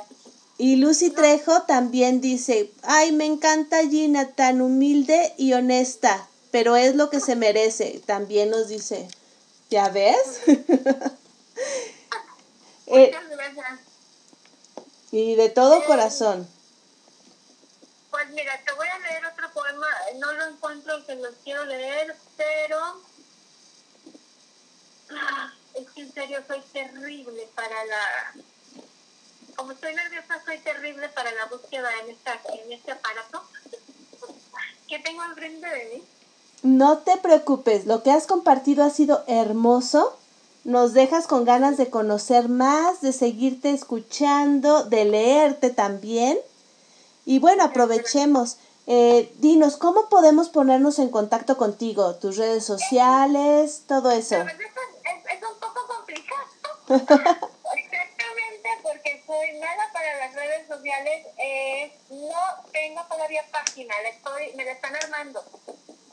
Eh, te, te publico algunas cosas en el Facebook, en Georgia Georget. Aquí me encuentran, Georgia Georget. Es mi Facebook. Pero es la única red que utilizo eh, realmente. Agradezco que compartan mi trabajo en el, en el Face, en Face también, en el colectivo Uniendo Sueños, en la página del colectivo, en eh, María Elena en su colectivo que se llama eh, también de repente eh, publican cuentos míos y poemas míos, pero yo soy malísima, yo soy malísima. Prometo de próximamente terminar mi página y ya dar bien en dónde me pueden encontrar. Eh, es esto de la timidez que no quiere uno eh, que lo conozcan o no tanto, yo creo. Es, es, un, eso es un problema. Pero si me permites, déjame decirles a todos, les anuncio primicia que el 23 de agosto a las ocho y media de la noche en Insurgencia Cultural Tabasco, el homenaje a Elena Garro, va a estar Georgina Serrano a las ocho y media de la noche. Entonces, si buscan en Facebook el eh, Insurgencia Cultural Sede Tabasco, homenaje a Elena Garro, también ahí podrán verla. Muchas, que- muchas gracias. así es. Así es, ahí vamos a estar. Este. Te estoy enloquecida buscando. No te preocupes. Eh, si no podemos escucharlo en esta ocasión, seguramente en la próxima invitación que vengas a este programa nos lo regalarás. Porque no es la primera, bueno, es la primera vez que vienes, pero no es la última, Es la primera seguramente. vez, Así es. Seguramente regresarás con más poemas, más narraciones, a presentar tu página quizás o a presentar tu poemario. Espero, que, espero que presentar mi novela, porque tengo tres años escribiendo la novela y espero eh, ya terminarla porque eh, la verdad la estoy disfrutando mucho eh, escribirla, pero ya la tengo que dejar en, ya la tengo que dejar en paz porque si no nunca voy a terminar con ella. Es, es, es muy difícil como uno se, se enamora de una de algo y no lo quieres soltar y por eso no lo quieres luego no lo quieres terminar. Entonces sí es un problema. Sí hay que ponerle un límite a las cosas de tiempo para poder terminar un trabajo. Porque Sí. si no nunca estás convencido nunca estás seguro de lo que estás haciendo. No, y lo haces muy bien y ya es hora de que conozcamos esa novela. muchas gracias muchas gracias muchas gracias espero espero pronto espero realmente en un mes y medio espero que ya esté todo listo Perfecto. Gina, desgraciadamente ha llegado el momento de despedirnos. Estamos muy Perfecto. contentas platicando y bueno, eh, muchas gracias tienes a la audiencia fascinada con tus escritos. No, eh, fascina- la fascinada soy yo. Eh, gracias por escucharme, gracias por sido un placer enorme. Te agradezco mucho, Gaby. Agradezco mucho Radio Omega la invitación. A todos los que me están oyendo les mando un fuerte abrazo. Muchísimas gracias. Muchísimas gracias. Qué bueno que no fue en cámara porque soy más tímida que lo que soy eh, todavía en llamar. Muchísimas gracias. Antes de que te despidas, nada más te leo los últimos comentarios que nos están llegando en este momento. Laura Gachuz nos dice, la verdad que está lloviendo acá y los cuentos de Gina nos arrullan muy bonito. Ah, muchísimas gracias, muchísimas gracias. Y María Elena Cano, un placer escuchar a Gina. Felicidades. Muchísimas gracias. Nina. Muchísimas gracias. Cuídate mucho, por favor.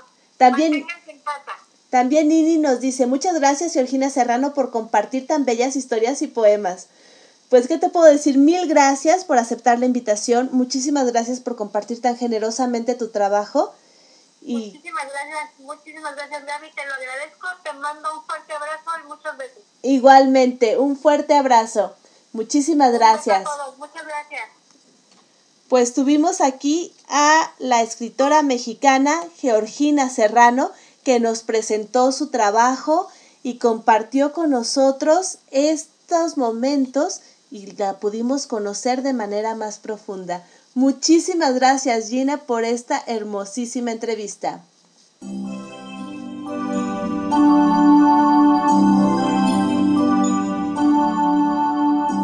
Continuamos en De Todo para Todos, donde tu voz se escucha.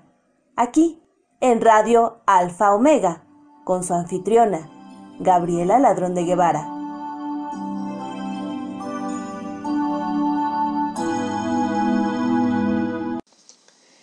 Y sí, continuamos aquí con un poco de música de Mercedes Sosa, una de sus canciones más conocidas, Todo cambia.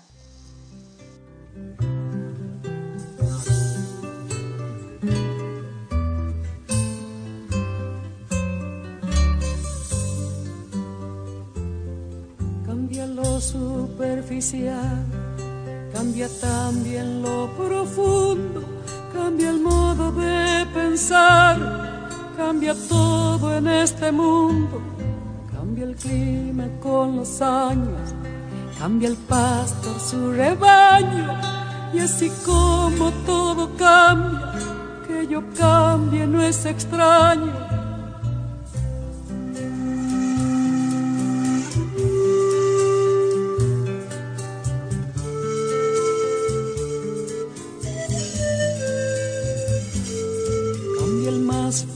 Brillante, de mano en mano su brillo. Cambia el nido, el pajarillo, cambia el sentir un amante, cambia el rumbo, el caminante, aunque esto le calce daño. Y así como todo cambia, que yo cambie no es extraño. Cambia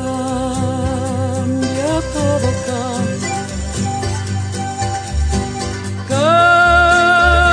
Cambia todo cambia. Cambia todo. Cambia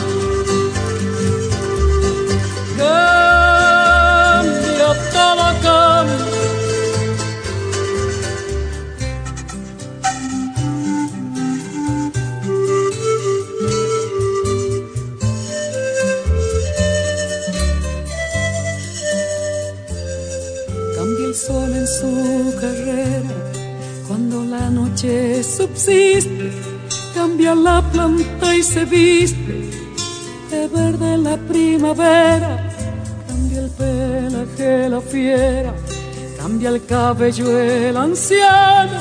Y así como todo cambia, que yo cambie no es extraño.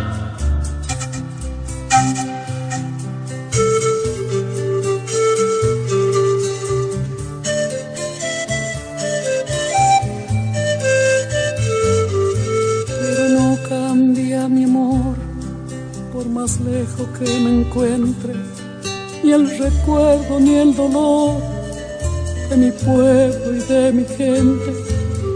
Lo que cambió ayer tendrá que cambiar mañana, así como cambio yo en esta tierra lejana. Cambia, todo cambia. Cambia, todo cambia. Cambia, todo cambia. Cambia, todo cambia. Pero no cambia mi amor, por más lejos que me encuentre, ni el recuerdo ni el dolor de mi pueblo y de mi gente. Y lo que cambió ayer así como cambio yo en estas tierras lejanas.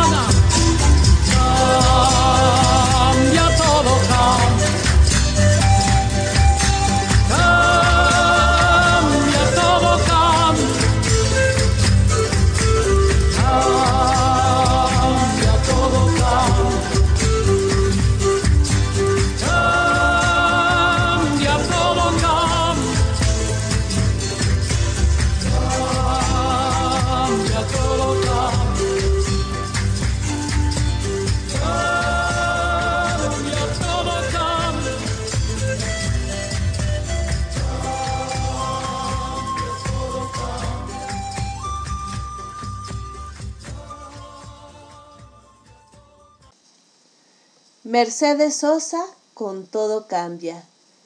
Diego Sebastián nos comenta, Mercedes Sosa, la negra, me gustan los estudiantes, gracias a la vida. Gran voz de Latinoamérica, feliz elección. Y también nos comenta, bella y poderosa voz la de Mercedes Sosa, qué gusto escucharla. Cielo nos dice, muy linda melodía. Muchísimas gracias, gracias por comunicarse con nosotros. Y a continuación tenemos a uno de nuestros colaboradores consentidos, que siempre que sale un nuevo proyecto es el primero en decir yo voy. Es nuestro queridísimo doctor Guillermo Holguín, que nos presenta con su particular estilo. Ah, Vamos a descubrirlo.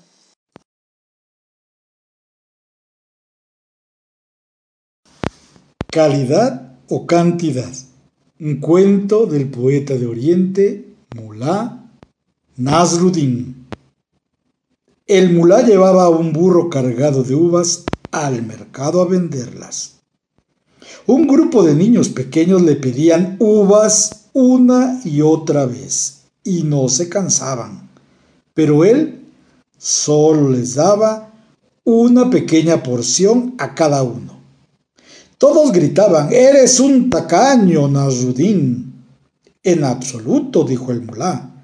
Estoy haciendo esto para ilustrar a todos estos niños. Todas las uvas saben igual. Cuando has comido unas cuantas, ya sabes cómo saben todas las demás. Así que es irrelevante si comes muchas o solo unas pocas. Muchísimas gracias al doctor Guillermo Holguín, que con, este, con esta narración de Nasruddin nos recuerda la importancia de calidad y cantidad. Muchas gracias, doctor, como siempre, por acompañarnos y por apoyarnos en todos los proyectos.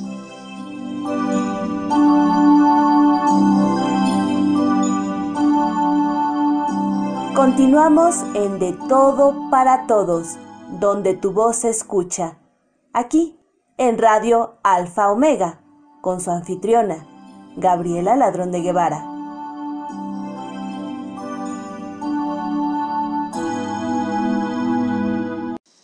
Y continuamos aquí, con de, en De Todo para Todos, donde tu voz se escucha. Y escucharemos a continuación a una de las bululúes, a Norma Matus, que nos comparte Mi alma tiene prisa. Vamos a escucharla. Buenas tardes, escuchas de Radio Alfa Omega. Esta tarde quiero leerles Mi alma tiene prisa. Conté mis años y descubrí que tengo menos tiempo para vivir de aquí en adelante que el que vivía hasta ahora. Me siento como aquel niño que ganó un paquete de dulces. Los primeros los comió con agrado, pero cuando percibió que quedaban pocos, comenzó a saborearlos profundamente. Ya no tengo tiempo para reuniones interminables donde se discuten estatutos, normas, procedimientos y reglamentos internos, sabiendo que no se va a lograr nada. Ya no tengo tiempo para soportar a personas absurdas que a pesar de su edad cronológica no han crecido. Mi tiempo es escaso como para discutir títulos. Quiero la esencia. Mi alma tiene prisa, sin muchos dulces en el paquete. Quiero vivir al lado de gente sincera, humana, muy humana, que sepa reír de sus errores, que no se envanezca con sus triunfos, que no se considere electa antes de la hora, que no huya de sus responsabilidades, que defienda la dignidad humana y que desee tan solo andar del lado de la verdad y la honradez. Lo esencial es lo que hace que la vida valga la pena. Quiero rodearme de gente que sepa tocar el corazón de las personas. Gente a quien los golpes duros de la vida le enseñaron a crecer con toques suaves en el alma. Sí, tengo prisa. Tengo prisa por vivir con la intensidad que solo la madurez puede dar. Pretendo no desperdiciar parte alguna de los dulces que me quedan. Estoy seguro que serán más exquisitos de los que hasta ahora he comido. Mi meta es llegar al final satisfecho y en paz con los seres queridos y con mi conciencia. Tenemos dos vidas y la segunda comienza cuando te das cuenta que solo tienes una. Desconozco el autor, pero me gustó para compartírselos. Mi nombre es Norma Matus y soy orgullosamente integrante del grupo Bululúes Narradores de Historias.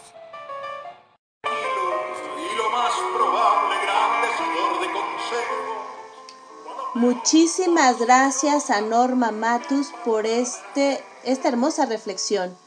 Les recuerdo que Bululúes Narradores de Historias empieza este miércoles 4 de agosto su nuevo programa radial.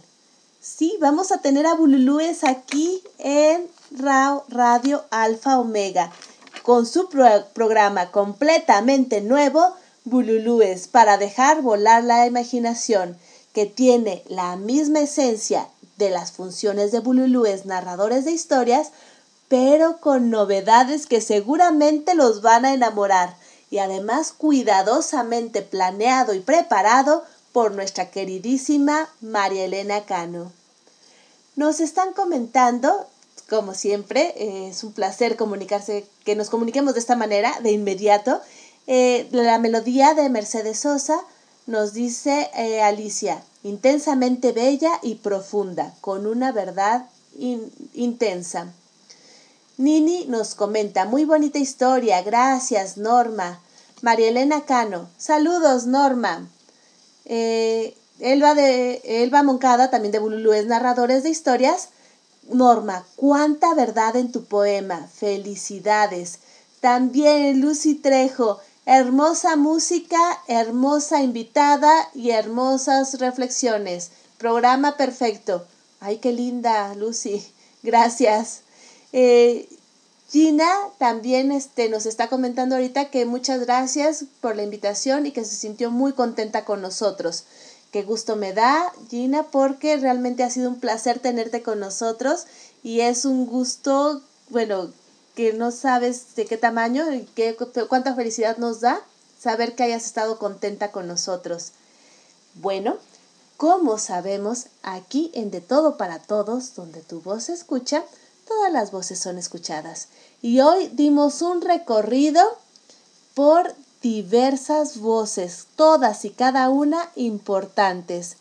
tuvimos al doctor Locotor de Reír para Vivir que nos recordó acerca de las campañas de tapitas de este programa permanente que tienen de Me acerco a tu sueño en Reír para Vivir, los doctores de la risa.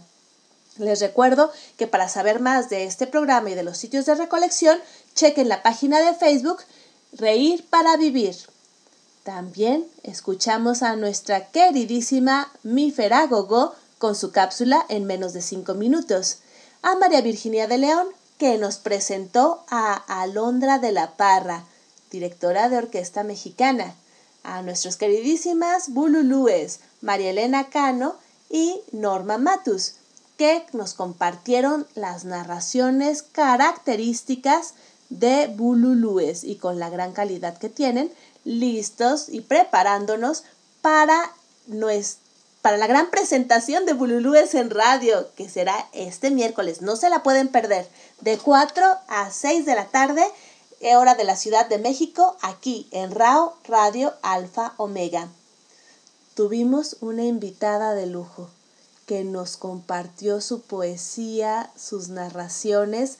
Mil gracias, Gina Pulido, por hacer, aceptar la invitación, por acercarte a nosotros y por eh, darnos estos momentos de felicidad al conocerte.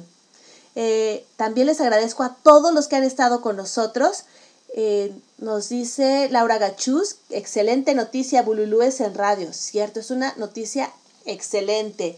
Diego Sebastián, eh, otro excelente programa, muy completo, de todo para todos, felicidades. Ay, muchísimas gracias, Diego. Gracias por acompañarnos. También a todos los que han estado al pendiente, a Nini, Cielo, eh, Alicia, Iván, que también ha estado con nosotros.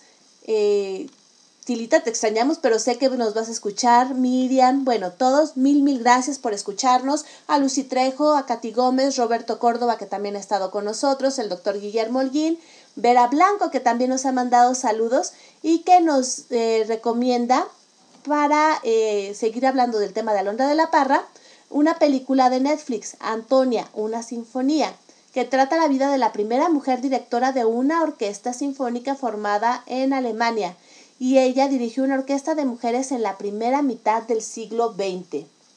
También es una muy buena recomendación. Mil gracias, Vera. Estoy segura de que vamos a aprender mucho viendo esta película. Y eh, escuchamos a Mercedes Sosa, muchísimas gracias por la recomendación y la petición. Les recuerdo que, bueno, estamos en constante comunicación, así que si me sugieren algún tipo de música, como en esta ocasión lo hizo María Elena Cano, con todo gusto la pasamos al aire. También le agradezco muchísimo a Fernando García, que él es el que nos regala todas las cortinas, entradas, salidas, cuñas. Mil gracias por la música de Fernando García. Y soy Gabriela Ladrón de Guevara, desde la Ciudad de México. Ha sido un placer compartir este lunes con ustedes y nos escuchamos próximamente.